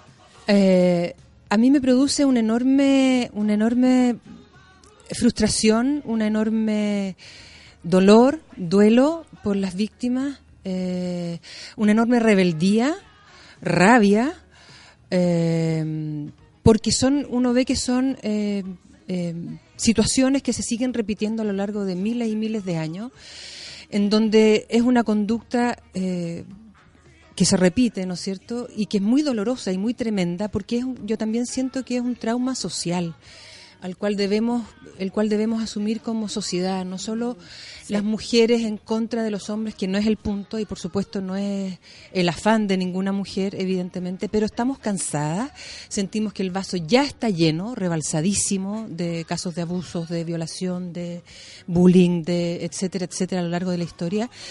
Y eh, esta forma, creo que esta forma en que las víctimas eh, dan, den a la luz, ¿no es cierto? Yo no, yo no soy amiga de las redes sociales, pero debo reconocer que de alguna manera eh, eh, eh, facilitan una transparencia en- con respecto a lo que ocurre, que es muy sano, es muy bueno. eh, y que de alguna manera ponen un, un- ya un punto final, ¿no es cierto? Ya de aquí para adelante uno debería suponer que las leyes van a cambiar, que las actitudes en el trabajo, en las empresas, en, En todo orden en- de en cosas. todo orden de cosas. Y, y no solo el abuso de los hombres a las mujeres, el abuso de las mujeres a las mujeres. Por ejemplo, con, la, con las asesoras del hogar, con personas que trabajan. Eh, creo que hay que poner- empezar a poner atención, mucha delicadeza y mucha sensibilidad a la hora de hablar con cualquier persona. O sea, los niños, la vulnerabilidad de los niños, que dice que son, cuando dicen son niños en riesgo social, estamos trabajando con niños vulner- vulnerables, niños en riesgo social. Yo pienso que todos los niños, que la niñez es un estado de vulner- vulnerabilidad enorme. Cierto. Todos los niños eh, tienen situación de vulnerabilidad. Entonces, em, creo que llegó el momento de verdad de, de sensibilizarnos, enfrentar lo que ocurre, pero enfrentarlo no... Ya, hay, hay denuncias y por supuesto que es, que es maravilloso que, que exista la valentía, ¿no es cierto?, con el dolor que debe significar después de tantos años darse cuenta que han sido parte de una situación que les produjo alguna incomodidad, pero que hoy día evidentemente tiene un nombre, ¿no es cierto? Abuso de poder, violación, o que son cosas que se van a probar, supongo, en un tribunal, donde deben demostrarse y, y- y definir ese tipo de cosas. Em, pero además, además tenemos nosotros como sociedad, como comunidad, poner atención a las relaciones, a cómo nos movemos, saber reconocer esos síntomas, rechazarlos al tiro, al tiro, al tiro. Es increíble cómo en tanto tiempo que hablamos hace un rato con la Sol, naturalizamos incluso eh, eh, el, el, el auto, la autoflagelación, básicamente, porque uno se expuso a estar en lugares en peligro, como Sí. tú dices, yo siento lo mismo, cualquier niño está en un estado vulnerable, eh, pero tanto, tanto que nos expusimos, tan, tan, que heavy, tan desnudas que estuvimos siempre, eh, incluso de nosotras mismas, de la misma protección que entre nosotras nos podíamos dar. Ni siquiera había complicidad para asumir, por ejemplo, que estamos todas pasándolo mal. Claro. Y, y ahí también nos han acusado mucho de falta de empatía, pero por por supuesto que esto tiene que ver con algo sistemático, con algo que ni logras entender, que por eso no logras comprender a tu compañera, porque no, no lo ves es que, tú como algo claro, negativo. Es que es la educación también, ¿me entiendes? O sea, eh, desde muy niña yo creo que todas hemos recibido acosos y abusos en las micros, en las calles, en, de manera súper violenta a veces, ¿no es cierto? Y muy, muy humillante. Porque Y muy uno- evidente. Muy evidente y uno no sabe a quién recurrir, con quién hablar, da mucha vergüenza, uno tiene que procesarlo como niño o como adolescente durante mucho tiempo y se da cuenta que ha sido abusada finalmente, ¿no es cierto? Sí. En la micro. Sí. Sí, yo he recibido... eh, eh, piropos que me parecen eh, piropos entre comillas, porque uno dice piropo como algo maravilloso, pero ya habría que cambiarle el nombre, ¿no Claro. es cierto? Ya tendríamos que ya sí, usar otra palabra para eso. Y uno se siente muy humillada, pero la educación, algo en la educación está muy mal hecho, está muy mal estructurado. Desde las madres, no solo los padres, desde las madres, ¿no es cierto?, en las casas, que de alguna manera privilegiamos de repente, ¿no es cierto?, el- la libertad en los hombres y no en las mujeres, que restringimos mucho más a las mujeres. Que eh, en base al cuidado, como te voy a cuidar a ti porque eres mujer y a ti te dejo con libertad cuando a lo mejor le estás entregando una herramienta a tu hijo hombre por el hecho de, Muy- de muy incitarlo a cuidarse y peligroso igual, porque po. lo estás dejando más libre que a tu hija mujer, Sí. por ejemplo. Entonces hay que, hay que, yo creo que la educación es súper importante, la formación de valores éticos y morales es súper importante, la formación en el colegio. Eh, antes existía un ramo, cuando yo era chica, que, eh, que era obligatorio y que se llamaba educación cívica, que hoy día no existe, y que es maravilloso porque te da herramientas para eh, desarrollarte eh, y reconocer ciertos, ciertos síntomas en la sociedad, en las relaciones humanas. En ¿no es este trato como de, de comunidad De que tenemos que tener. Exactamente. A valorar lo que hay, incluso a protestar sobre lo que no hay. ¿No es cierto? Lo que nos falta, lo que, lo que queremos tener y no. Y construye también utopías que hoy día están tan eh, des- desprestigiadas, ¿no es cierto? Pero que son tan necesarias a la hora de soñar un proyecto común.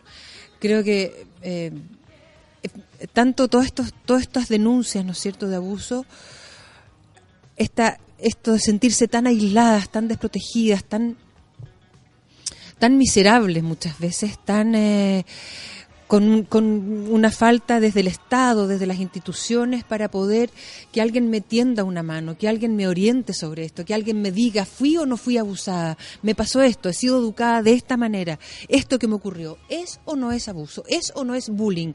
¿O estamos tan acostumbrados y tan anestesiados con esta forma de ser y de educación que ya perdimos la sensibilidad con respecto al individuo, hombres y mujeres? Sí, sí, hombres y mujeres. Sí, está claro, porque también como que se asumiera que, y y lo es así, las mujeres en mayoría, por ejemplo, y nosotros podemos decir, sí, todas, todas de algún modo, pero de pronto cuando entra eh, eh, a, la, a, la, a la conversación que los hombres también estamos, por ejemplo, enterados de lo que pasa en la iglesia, en la iglesia Sí. en algún momento, Sí. es cuando tú dices, esto es sistemático, el abuso de poder va hacia niños, niñas, adolescentes, jóvenes, eh, hombre, mujer, y vamos, vamos con todo, porque si alguien quiere conseguir su objetivo, puede pasar por arriba tuyo, seas lo que seas. Sí. Y eso es lo que tú dices con la educación, pues hemos sido educados casi para ser agredidos.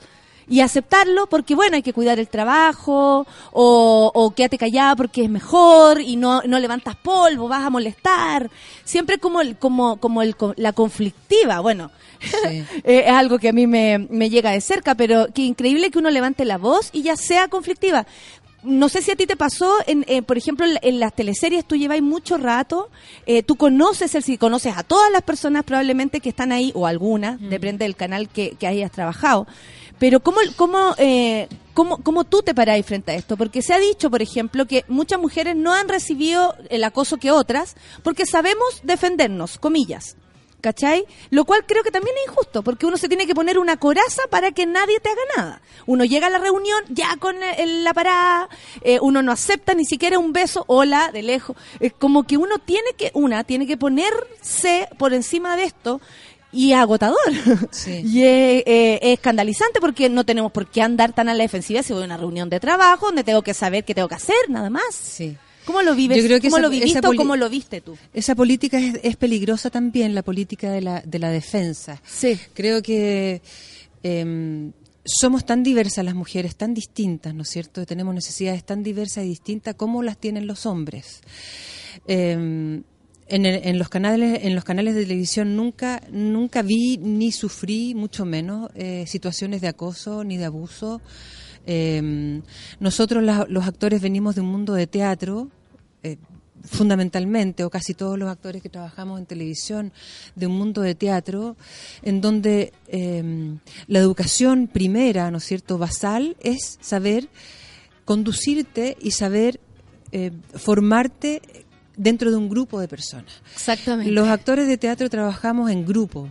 No tenemos concepto de protagonista, no protagonista. Eso, es- eso lo vivimos después en la televisión, con la televisión.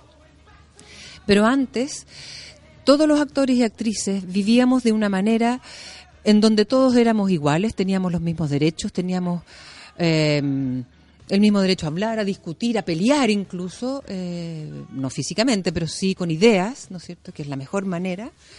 Eh, y esa, esa, lo que fuimos educados así al entrar a la televisión es la única herramienta que conocemos. No conocemos la herramienta de la seducción, la herramienta de... eh, Del abuso de poder cuando no hay ni siquiera dinero, por no, ejemplo. No, no. Que puede ser la ausencia de la plata también lo que haga que todo se mantenga medio en orden.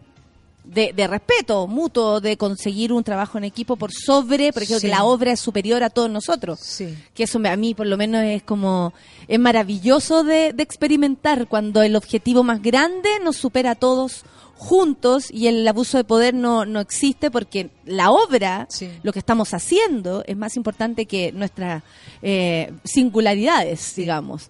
Eh, y, y- y- y ¿qué, es lo que, ¿Qué es lo que a ti, Claudia, por ejemplo, te hace ruido en relación de esa diferencia a la televisión? ¿Tú sentís que en la tele hacen como... O, o- o se logra, o la publicidad también, o las necesidades del mercado, no sé cómo decirlo, porque Ese yo tampoco tema- trabajo en, te- en- sí. en teleserie, no, no conozco muy bien. Ese es un tema enorme eh, con respecto a, a, a cómo se cómo se narra una historia, ¿no es cierto? Que es lo que uno está acostumbrado a hacer en teatro, narrar una historia. Y exist- existen en la televisión muchos más estereotipos, ¿no es cierto?, con respecto a actores y actrices que en el teatro. En el teatro uno podría poner obviamente un Romeo y una Julieta de 60 o 70 años si quieres contarlo desde un punto de vista y da exactamente lo mismo porque es mi punto de vista. Sí. En ese sentido, las obras dramáticas, ¿no es cierto?, los textos para uno, para mí por lo menos, son casi como, como objetos a usar, casi como una escoba o como un lápiz, como, como un instrumento que yo uso para, para contar o narrar mi punto de vista con respecto a, no solo a esa obra, sino cómo esa obra se inserta hoy día en nuestro país y en nuestra, en nuestra situación. En la televisión, por el contrario, si tú narras Romeo y Julieta desde eh, la Delfina Guzmán con Lucho Larcón, ponte tú.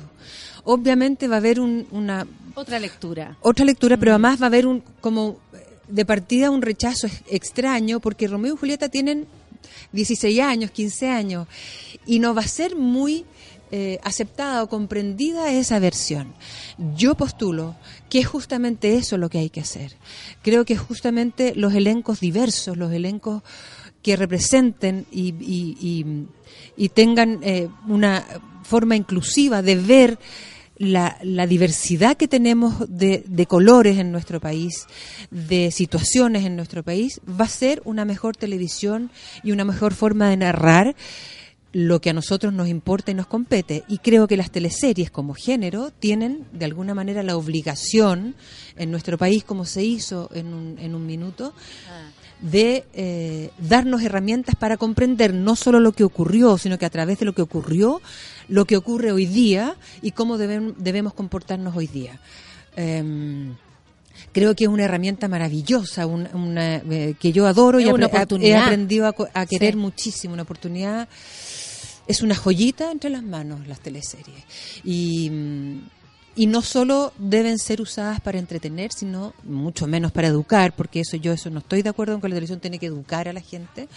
Eh, sí darles herramientas de reflexión, de eh, herramientas de autoestima, herramientas de eh, visualizar lo que les importa, lo que les ocurre y poder sacar la voz con respecto a eso.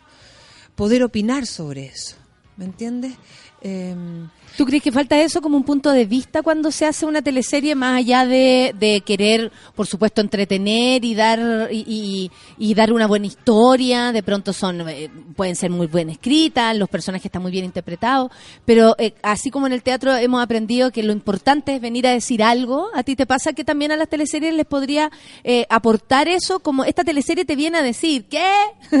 o varias cosas, no lo sé. Sí, o varias cosas. Creo que creo que no no hoy día en la televisión, en, en las teleseries, creo que esa es la tendencia, como elaborar, sobre todo porque los guionistas que trabajan eh, en el Mega, sobre todo, ¿no es cierto? Son son personas de letras, son personas la Nona Fernández, etcétera, son personas muy letradas, o sea, Sí. con premios de literatura, etcétera. Entonces, evidentemente, eh, desde ese punto de vista y para ellos y ellas, ¿no es cierto?, los dramaturgos, actrices y actores que trabajan como dramaturgos, eh, es muy importante decir algo importante. Porque yo creo que no lo saben de hacer de otra forma.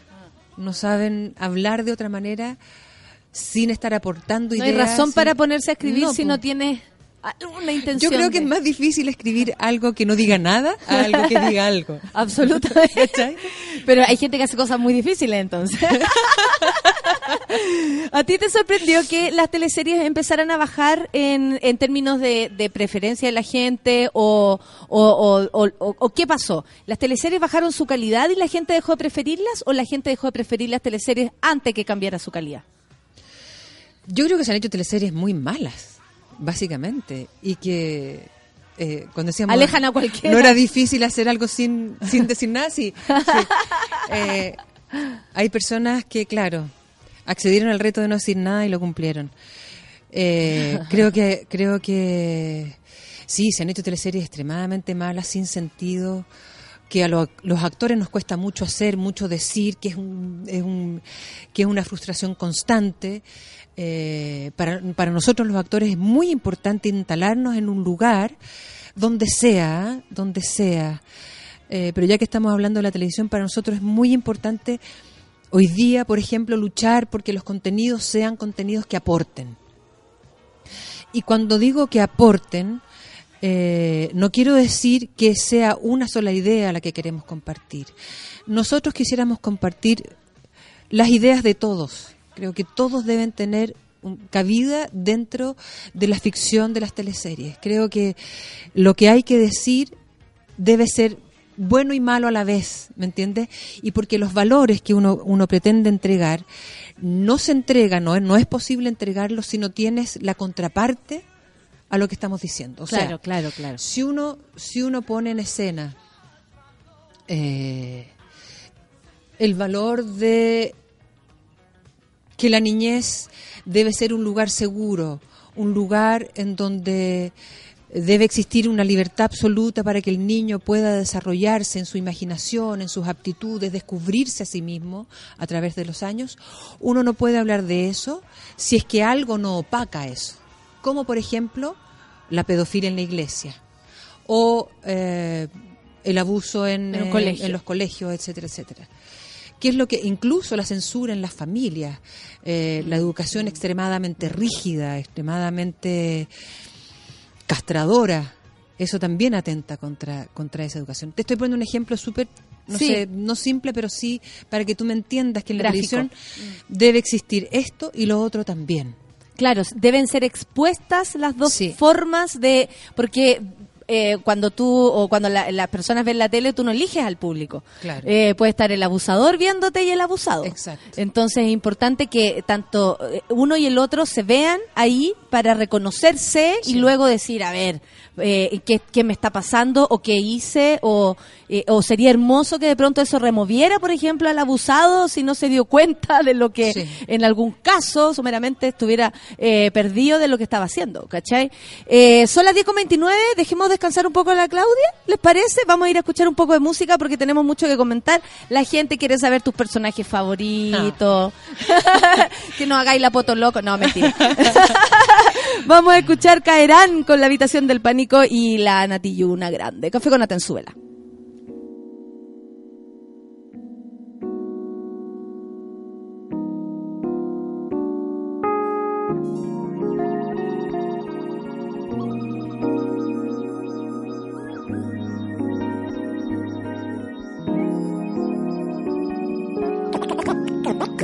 La lluvia, caerá, caerá el agua, caerá. Limpiando toda la ciudad, caerá llevando todo en la tempestad. Y caerá la pena, caerá, caerá la última lágrima. Del cielo caerá, te lo juro, en cada gota todo caerá.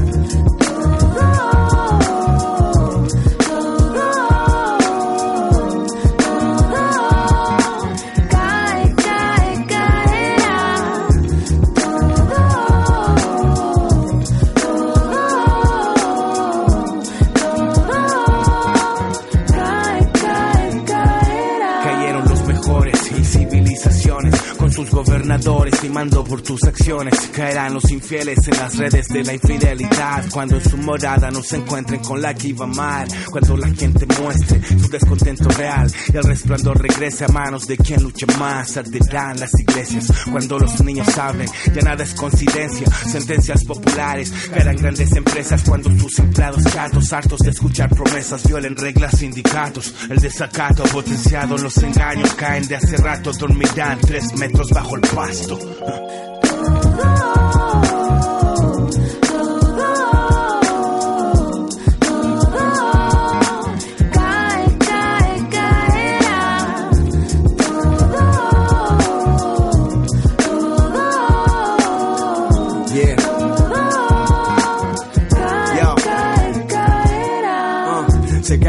Cuando no hay equilibrio. Todo cae, lo único que no cae es el precio del libro. Esperando la caída de una puesta de sol. Cada día pensando en que mañana podría ser mejor. Uno ve la oportunidad en la debilidad del resto. Adoptan formas dependiendo del contexto. No dejes que el alma decaiga ni caiga el silencio. Que el peso de tus sueños te mantenga despierto. Ten ojos abiertos, siempre vivo al objetivo. Memoria de elefante, sabiduría del antiguo. Que al final se caen testigos, pero solo se comprende que el tiempo es un condimento que se acaba de repente. Caerá la lluvia, caerá, caerá el agua, caerá. Limpiando toda la ciudad, caerá llevando todo en la tempestad. Y caerá la pena, caerá, caerá la última lágrima. Del cielo caerá, te lo juro, en cada gota todo caerá.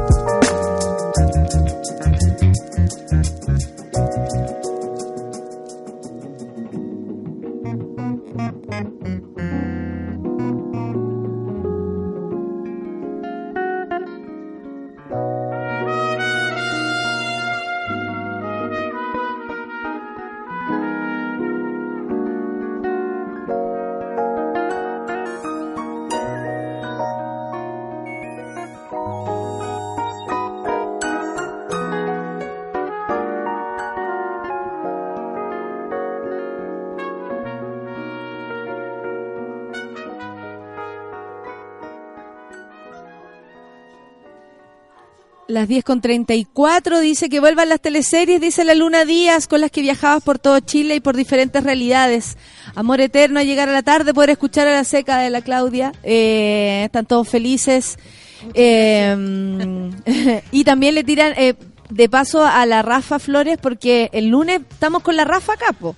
Tú lo sabes. Que es Y mía. Es tuya, tu- tuya, tuya. Eso sí que es tuya No, que no se confundan.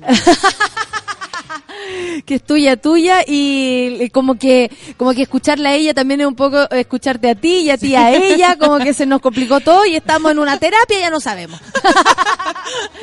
No quisiste dejar, me, me, me dijiste en la canción que había un punto que no querías dejar que se nos fuera, que tiene Me que ver con los puntos de vista. Claro, me gustaría retomar con respecto a lo que estábamos hablando de la televisión y la entrega de valores, ¿no es cierto? Que tiene que existir el, De contenido, el es- claro. de contenido del este y el oeste también. Eh, porque nosotros en teatro, cuando nos enfrentamos a una obra de teatro y así lo leemos, existe un protagonista y un antagonista, ¿no es cierto? Y en algunas obras de teatro eso está muy claro. Eh, Exacto. El malo y el bueno, la sí. idea y la contraidea y en fin. Pero hoy día eh, parece que el antagonista no está muy claro y pareciera ser, desde mi punto de vista, la es la educación, la falta de educación o la mala educación y el sistema.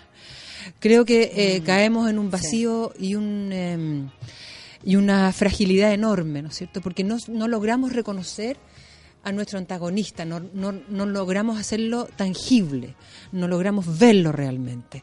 No es el, el mono, como dices tú, que está en la esquina y me dice, un cambiemos la palabra piropo por... Eh, acoso, no sé, qué le sé, podríamos decir. Por el chucheo, no sé, o, o algo, eh, que no nos parece, es ese, pero ese representa también una forma de hacer las cosas, ¿no es cierto? Y se siente impune frente a, frente a, a ese a esa palabra, ¿no es cierto?, que nos dice, se siente impune porque nadie hace nada, porque tú no sabes dónde ir, dónde buscar ayuda y dónde eh, finalmente darle específicamente un nombre. O sea, dicen que dicen que eh, hoy día en Las Condes y en Recoleta, ¿no? Que están eh, que Sí. están prohibidos eh, los, los piropos en la calle o los, los abusos, Eh, etcétera. algo etcétera. quieren hacer al respecto. Sí, que me parece súper súper bueno. Sí. Em, creo que ahí ahí hay un lugar súper definido a donde uno puede acudir. Y los hombres se quejan porque dicen, ¿y ahora qué, qué les vamos a decir? O sea, ¿cómo vamos a tener que mencionar eso? Es que no hay que mencionarlo en absoluto. No tienen que decirnos nada. No queremos que nos digan nada. No queremos que alguien que no conocemos nos diga, hoy que eres bonita. No quiero escucharlo. No me interesa tu opinión sobre mí. No lo hagas. No lo digas. Basta. No lo queremos escuchar. Queremos vivir tranquilas, andar tranquilas en metro, en micro, en, en donde sea, paseando en la calle eh, y tranquilas. No lo hagas. No lo digas. Así de simple. A mí me gusta mucho esa reflexión de que el, la gran contraparte, el gran antagonista es el sistema, porque por eso empieza como a desdibujarse su cara y el punto es que el sistema eh, actúa eh, en, en, en las personas y a través de las personas llega hacia nosotros esta, este abuso sistemático. Eh, está súper, eh, eh, es súper como, me lo dejo de tarea, Sí. porque siento que, que sí, po, que estamos peleando contra algo más grande que solo tu piropo pedorro en la esquina. Exacto. Ese es el punto. Sí. Es algo mucho más. Eh, Luis. Es algo mucho más eh, potente. Sí, que están ahí eh, enseñándose cosas. Eh, Claudia, ¿sabes qué? Tú hablaste, me hablaste de, y yo lo sabía por, por la Rafa que le pregunté en algún momento, ¿en qué está tu mamá? Eh, a propósito de, de una obra de teatro que vas a empezar a trabajar desde agosto, ¿me contaste? Sí. Y, y está ahí en una... eh, ¿por, por qué desde agosto? ¿Es por, porque te estás tomando un tiempo para? ¿Porque hay que hacer un Porque- trabajo de mesa muy contundente? Sí. Sí. Pero eh, es una obra súper, eh, muy enorme, la Hedda Gabler de Ibsen, Henrik Ibsen, eh, dramaturgo noruego. Eh, y porque, bueno, este es parte del programa de GAM del segundo semestre. eh, partiendo por eso. Y sí, efectivamente. ¿Te, te pusieron la obra en las manos? ¿Tú dijiste, o te dijeron Claudia elige y tú, y tú no, te... nosotros con Freddy Araya, que es el eh, Perfecto. productor, maravilloso, gran persona, gran hombre, gran artista, eh, lo propusimos a GAM. Y coincidió con, eh, con esta nueva eh, administración del GAM que lleva poquito tiempo y con un discurso que quiere implementar que tiene que ver con el valor al género femenino. A pesar de que Ibsen es un dramaturgo hombre, yo creo que debe haber sido el primer feminista eh, sin saberlo, como decías Sí. tú, sin tener mucha conciencia, porque sus obras y su... Qué increíble cómo lo, lo, su- lo perturbaba el mundo femenino, o sea, le observaba esto con una sensibilidad infinita. Impresionante, uno Sí. lee las obras, ve lo que dicen las mujeres en su obra y se pregunta, ¿cómo sabe? Que Claro. uno piensa y siente eso. Cuando hemos leído a tantos hombres escribiendo sobre nosotras y no te pasa No. esa misma sensación, que es como, "Oh, se nota que este gallo no, no, no capta alguna idea o percibe desde lejos, desde su visión nada más. En Él, este caso no. él, él a mí me, me conmueve profundamente, me hace pensar y reflexionar sobre el género, me hace pensar en sus personajes a futuro o instalarlos hoy día en nuestro Sí, país. qué increíble que sean incombustibles. Viajan Exacto. hasta el- en el tiempo. Claro, no se, no se agotan nunca. Y eh, esta Hedda Gabler en particular, que es casada con el señor Tesman, eh, es impactante como él en esa época le pone el nombre a su obra, partiendo por ese gesto, ¿no es cierto? O sea, le pone Hedda Gabler como su nombre y no Hedda Tesman, como debería ser en esa Perfecto. época. Eso ya era un gesto político. Eso ya es revolucionario Claro. Y habla de, eh, de ser de ser lo más eh, fiel posible a, a esa naturaleza de esa mujer que es distinta, ¿no es cierto?, a la Nora, que es de Casa de Muñecas, totalmente distinta. Eh, o a otras a otras eh, otros personajes femeninos que son todos notables. Y a esta Jeda, según mi punto de vista, la, la pone en un lugar muy, muy difícil en, en este viaje de luna de miel, después de este viaje de luna de miel, eh, donde ella ha sido, ¿no es cierto?, en su juventud, en su infancia y juventud, sumamente mimada por su padre, general, eh, educada por un general en donde cabalgaban codo a codo, en donde cazaban, etcétera. O sea, fue educada de una manera para esa época y yo creo que para hoy día también de una manera súper masculina, ¿no es cierto? En donde potenciaba su carácter, sus ideas, eh, muy, muy regalona, muy... eh, como beneficiada Mm, por, sí. por el cariño, digamos, Sí. que a lo mejor en esa época no, tampoco el, el nanay era tan evidente, siempre todo la frialdad, eh, podría pensarse así, como que era una mujer afortunada, digámoslo. no sé si no sé si en el cariño, pero sí en, eh, en entregar entregar responsabilidades para el desarrollo personal. Que eso es, es súper- Más afortunada es todavía. claro. Eh, y llega a esta casa, ¿no es cierto?, que están remodelando y em, se producen situaciones en donde uno se pregunta por qué esta mujer que fue educada de esa manera se comporta de esta manera. ¿Por qué Nora tiene el valor, ¿no es cierto?, de después de haber vivido durante muchos, muchos, muchos años una situación de abuso con respecto a, su vida familiar, a su, a su vida como mujer, ¿no es cierto?, de abuso y bullying por, por parte del marido, que además era una forma de construir matrimonio, pareja, igual que hoy día, tiene la, la valentía de rebelarse y decir, yo me voy porque necesito educarme. Necesito educarme para poder educar a mis hijos y poder enfrentarme a ti, mi marido, como lo que yo soy, no como lo que tú quieres que yo sea. O como estás acostumbrado a ver a las mujeres en el cotidiano. Necesito mejorar, necesito saber quién soy para volver y educar a mis hijos. Pero esta Hedda Gabler está instalada en un lugar de educación y formación eh, privilegiada, casada con un estudioso del mundo del mundo antiguo, ¿no es cierto?, de la cultura, de las culturas antiguas. Y su y su no tiene pasión por absolutamente nada. Este este lugar, que es un lugar de alguna manera devastado, es su país, es su, su territorio, es su forma de ser. Y lo que más me, me, me hace interrogarme, por eso uno hace las obras, no Por porque eso, tenga porque, respuestas, porque te perturba abs- absolutamente. es que no toma partido ni por ser una revolucionaria que sale de su casa a prepararse, ni tampoco es una mujer eh, que por otro lado proteste y salga a levantar la mano por la Alameda, ¿no es cierto? Como vamos a hacer el próximo, la próxima fecha que estamos que estamos siendo convocadas, eh, en donde diga basta de abusos, basta de esto. No tiene un discurso feminista, ni tiene un discurso Tiene una curiosidad, tiene De- una duda, tiene... tiene una, rebel- una rebeldía con respecto a lo que el sistema, nuevamente, propone para las mujeres. Claro. Protestas porque no lo tienes o asume o claro asume y eres sumisa con lo que tienes y ella dice no asumo no quiero ni ninguna esto, de estas dos posturas ni lo otro ¿qué Quiero- quiero?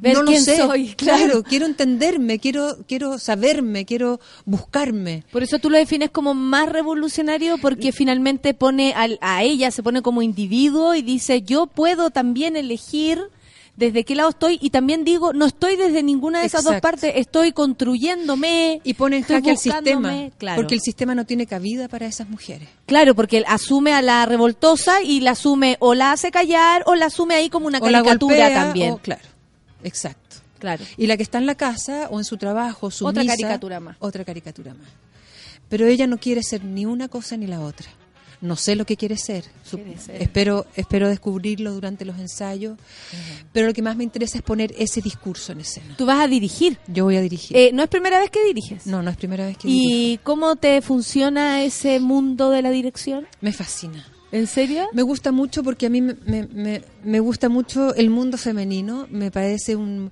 un mundo eh, muy misterioso, a pesar de que soy mujer.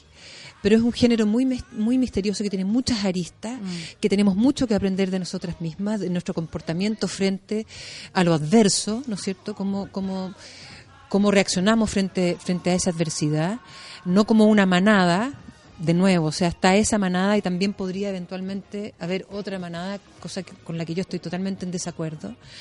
Eh, me interesa la forma de narrar femenina, me encanta la literatura femenina, me encanta leer a las mujeres, eh, me encanta Ponerte en duda a ti también como directora. hacer, hacer juicio Sí, con respecto sí. al género, hacer un juicio drástico. eh, Sí, porque aparte uno cuando, o, o es la, la misión, ¿no? Al momento de representar un personaje uno lo justifica para poder representarlo con toda su maldad si es que te toca, bondad si es que también te tocara, pero reflexionarlo antes de instalarlo ahí, me imagino que es lo más interesante Sí, de recorrerlo, enojarse, eh, no entenderla, después estar con ella y después decir, ahora entiendo, ahora no entiendo nada. Como pasáis, Sí. me imagino, por un montón de estados.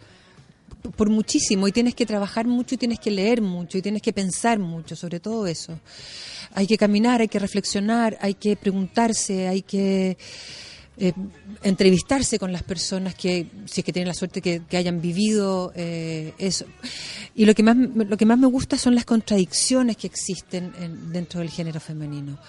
Eh, no me gusta hablar de mí misma, pero de alguna manera lo estoy haciendo, pero no referirme a yo hice un, pero lo voy a hacer porque es importante para el tema que estamos tocando. Hace unos años atrás, eh,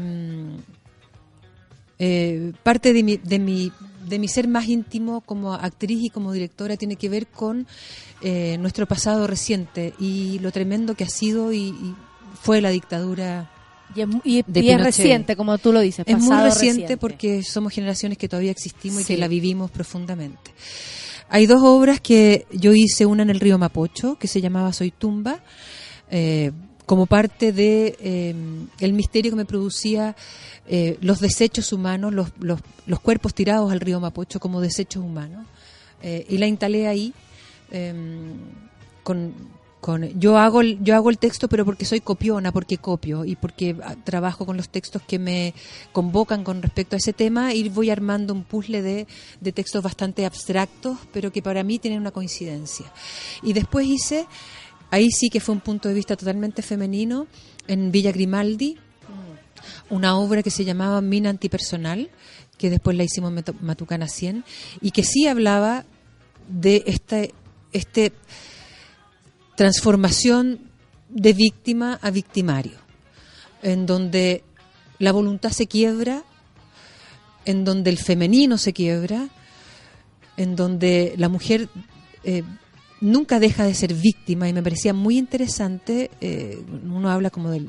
em, del síndrome de Estocolmo, ¿no es cierto? Esta, esta dependencia absoluta Del, del, del agresor. del agresor. Y para mí tiene todo que ver con lo que pasa hoy día, la dependencia del agresor. Y la- el agresor nuevamente para mí se arma con el sistema. Cómo se construye.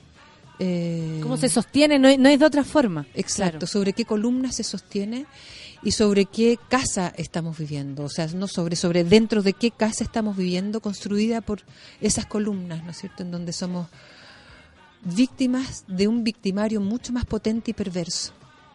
Incluso la misma víctima, o sea, la misma, el mismo victimario es víctima de este sistema que lo convirtió en este ser nefasto. Estoy hablando También puede llegar a ser una reflexión. Claro. Estoy, estoy hablando, no, no estoy hablando contra los hombres, a pesar de que el No. género que más me, me gusta es el de la mujer. Encuentro que creo que los hombres tienen un, una, una forma súper alucinante de ser, súper súper hermosa de construir su historia. Eh, que son luchadores, que son como, como puntas de flecha, que son, que son in- inventores, eh, investigadores. cons- constructores de algo súper interesante que si, que si lo- logramos, ¿no es cierto?, trabajar juntos podríamos hacer maravillas, maravillas de verdad. Em, pero me, me- yo no estoy hablando contra los hombres porque te digo que cuando, cuando vivimos dentro de esta casa, ¿no es cierto?, Mm. también viven los hombres. Sí, por supuesto. casa. Tú tienes Y hijos hombres, manera, sí, uno está enamorado de un hombre y así. son No víctimas son víctimas de su propio sistema o de su- Exactamente. de, la construcción que ellos han hecho del sistema Incluso de hacer, de, de preguntarse cosas, de la autocrítica, por ejemplo, de Sí. pronto como son víctimas de no haber vivido en ese lugar donde la autocrítica era un, era un- es un momento de decir, a ver, fallo yo, yo les explicaba que al momento de dirigir, yo también dirijo un grupo humano grande y a los hombres cuando tú das una crítica como to- para todos, no está faltando energía, ellos no se lo atribuyen. Ah, debe ser él, yo estoy regio de energía. En cambio una mujer dice, "Ah, esto me lo está diciendo a mí. Para eso he ideado la forma de hablar por persona. sí. es que si no, eh, Sí. yo digo, oye, pero si lo dije para todos, ah, pensé que no era para mí. El hombre siempre va a caer en eso y la autocrítica está un poco lejana. Pero claro, también son víctimas de aquello, porque la autocrítica te hace crecer, modificarte, conseguir Sí. nuevos amigos, porque modificaste un punto que no te habría con cierta gente, por ejemplo. Sí. Eh, es un mundo la autocrítica. O sea, el- desde el teatro eh, uno crece con la, con la crítica eh, fuerte ahí, buena, sí. mala, viniendo de un lado que uno respeta o no respeta, que Sí. lo cual eh, te hace un cuero de chancho bastante interesante. Eh, entonces eso se empieza a planear desde agosto, o sea, tú ya lo estás planeando de Agable, pero está... y estrenamos en noviembre Perfecto, entrenan en noviembre, en el GAM. en el GAM Y, y ahora está en proceso de televisión. Estoy en, en proceso de televisión. ¿Qué pasa? Esperando un proyecto, no sé, todos nos preguntamos lo mismo, ¿qué pasa? Eh, ¿Te parece que es necesario este movimiento eh, de, todo, que de, de- como de crisis, digamos? De verdad que yo me, yo me llevo muy bien con las crisis. Me, me gustan las crisis, porque son momentos en donde uno eh, tiene que ser muy lúcido, muy valiente eh, y Mm, arriesgar todo lo que tiene. No tienes, cuando uno está en crisis, ¿no es cierto? No tienes nada que perder. Y creo que ahí está eh, de verdad la gran, la gran apuesta política que se podría eventualmente hacer en televisión nacional, por ejemplo. Claro, en donde ya no hay nada que perder. Somos muchos los que queremos ese canal, que queremos trabajar para y por ese canal, para que surja y sea realmente lo que fue también, no hay que desconocer lo que fue, inventar desde ahí una nueva forma de ser y de aportar. Está vacío, es como eso, está vacío, vamos a construir, ya nos caímos, vamos, Llenémoslo, empecemos a llenarlo. ¿Y tú crees que existe la valentía para hacerlo? Porque también hay que jugársela por estamos contenido, jugando, estamos por todo. jugando, o sea, estamos apostando por eso. Evidentemente, a Televisión Nacional le falta la inyección eh, económica, ¿no es cierto?, que se prometió y que todavía no llega y que esperemos que llegue muy pronto. Estamos todos esperando eso. Mucho, muchas, muchas, mm, o sea, todas las personas que trabajan en Televisión Nacional, que apuestan día a día por, por eh, mejorar, ¿no es cierto?, el nivel de, de los contenidos y de la forma en que se dan Que los sí contenidos. las hay, hay grupos humanos Sí, y, pero y técnicos y todo que es que es maravilloso con muchas ver ese- ganas de hacer cosas. ese canal está lleno de personas que quieren trabajar, que lo único que quieren es aportar, en donde fa- hay familias que dependen de ellos, que necesitamos ese aporte económico. O sea, yo de nuevo haría un llamado, no sé a quién corresponda, porque ya fue aprobada esa inyección económica, y no sé por qué está trabada en alguna parte, si depende de alguien, de un hombre o una mujer. eh, yo le pido que no pase por sobre lo que ya se discutió ya se aprobó y que haga la inyección. Nosotros queremos trabajar, queremos hacer un aporte y queremos discutir con los, los telespectadores eh, qué es lo mejor, qué, qué, qué les... En esta sociedad nueva también, donde, Claro. por ejemplo, estamos todos opinando. Queremos dialogar con ellos. Exacto. Desde ahí.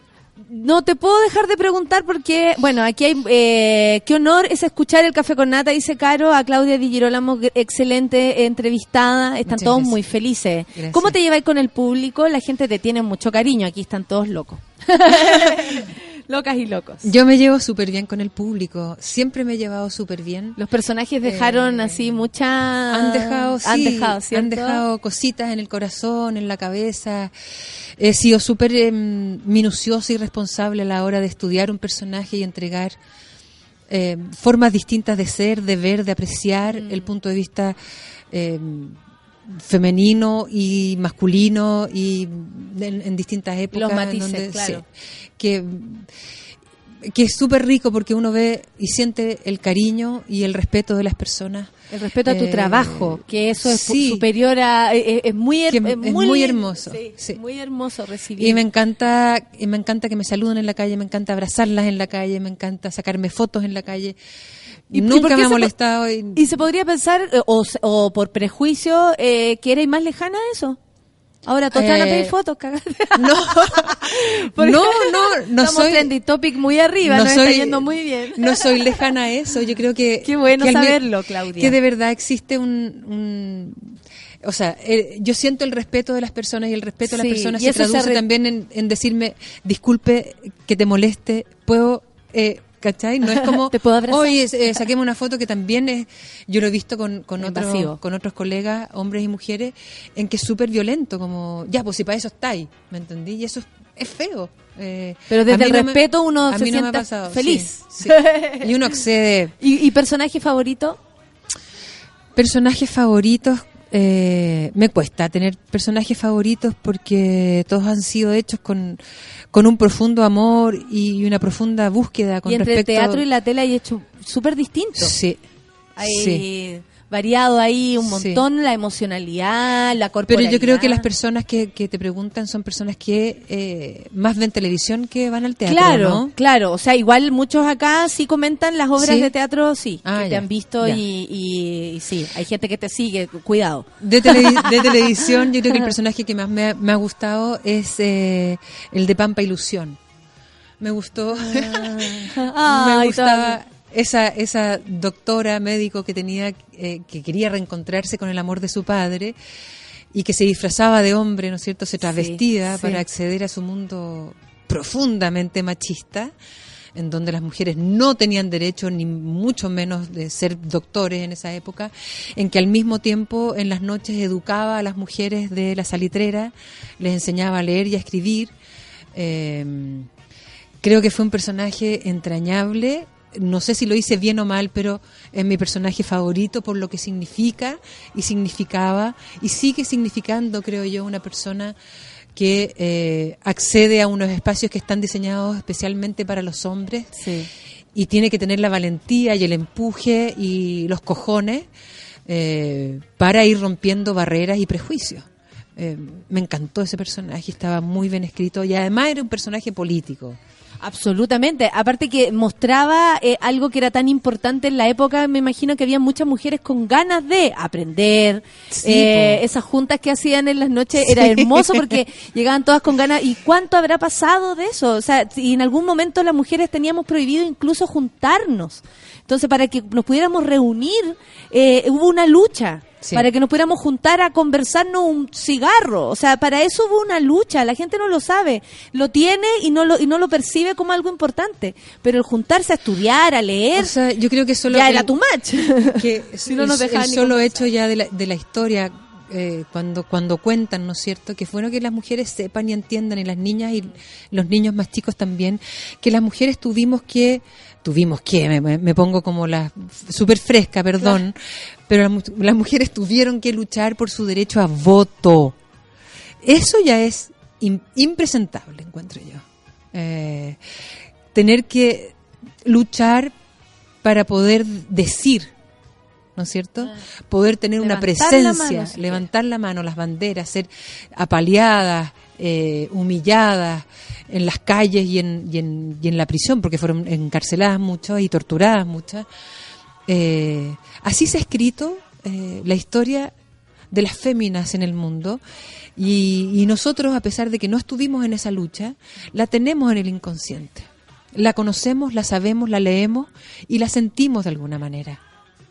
Por eso existe tanta fuerza hoy día, ¿no es cierto? En, en Tanta convicción. Tanta convicción en, en- en decir, hay cosas que no se hacen, no me lo digas, no me lo hagas de verdad.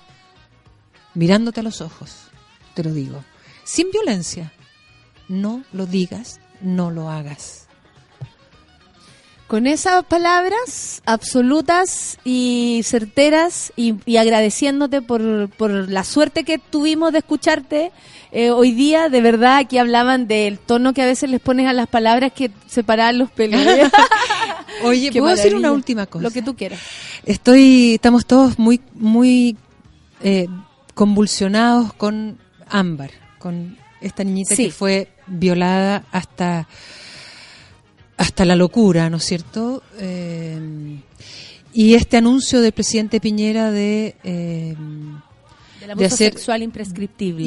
impres- claro, que es Terrible bien la palabra. difícil- in- bien difícil la palabra. imprescriptible. Yo solamente quiero meditar, celebro, por cierto, la medida, por supuesto que la apoyo, pero también solamente para reflexión, no es necesariamente lo que yo pienso, porque cuando uno se enfrenta por primera vez a esta noticia, ¿no es cierto? Dice, dice inmediatamente pena de muerte. Me pregunto yo, y frente a la manada también uno dice pena de muerte. Me pregunto yo, y le pregunto al presidente Piñera, que leí que no se puede levantar la pena de muerte ni, o sea, restablecer la pena de muerte por los acuerdos internacionales.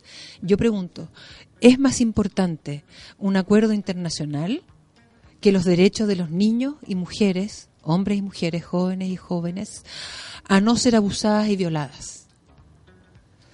¿No será que esta im- Imprescriptibilidad. imprescriptibilidad es también una forma una cortina de humo frente a una decisión mucho más profunda y drástica. Pregunto para reflexionar, no es que yo esté de acuerdo con la pena de muerte. Simplemente lo, es lo primero, es el primer impulso que me vino cuando supe lo de la manada, muchas otras veces anteriores también. Y pero hoy día con Ámbar creo que uno dice, no, o sea, no. Defendamos a nuestros niños, démosle a los abusadores un punto final. La no existencia. Enseñémosles a que eso no se hace. No, lo van a meter a la cárcel, si es que lo meten a la cárcel, 5, 10, de 20, garantías, 30 además, años, si claro, es que claro. va a salir. Y, y probablemente por el sistema carcelario no va a salir una mejor No, persona de ahí. Por supuesto. Yo sé que la vida de una persona es sagrada, de un hombre y una mujer. La vida de las víctimas es mucho más sagrada. Mucho más sagrada. Eso. Y me duele profundamente y me desgarra. Gracias Claudia por tus reflexiones, por venir, por subir esta escalera, por darnos la posibilidad de estar contigo. Ahora hay que bajarla, fírmate. Y gracias, vamos a estar atentos a lo que va a pasar en, en noviembre. Sí. Con el estreno Muchas y con todo lo que ocurra además en, en TVN, en, en todos tus trabajos. Esperamos verte. Cuenta conmigo para lo que necesites también. Muchas Y- gracias. Y todo mi apoyo como artista. Y, y también vamos a estar a- atentas y atentos a lo, a lo que vaya pasando con, con todo, porque estamos, estamos rehaciéndonos, estamos reconstruyéndonos. Sí. Y para eso necesitamos reflexionar, como dices tú, necesitamos mirarnos, auto, autocriticarnos, ponernos ahí a ver hasta qué punto yo también he sido una persona que en algún momento pude haber abusado, ¿cachai? Es como, hay que llegar ahí, hay que mirarse al espejo fuerte, porque si no podemos ver en, en lo ajeno el error y, y te pierdes de ti. Tenemos una gran y responsabilidad. tenemos una gran responsabilidad. De Muchas gracias, Claudia. Te esperamos en el Gracias. teatro, en la tele y en el cine. ¡En el cine! Yo exijo a Chan. Claudia Di Girolamo en el cine. Hashtag. Claudia al cine, muchas gracias. Gracias Muchas a ti. gracias. Ya a monos, mona, nos vamos. Nos encontramos el lunes con la otra Di Girolamo, fíjense ustedes.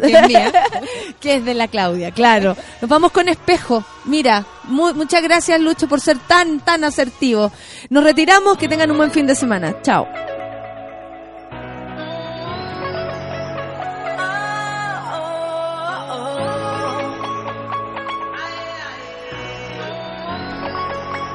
Llegaste a la gran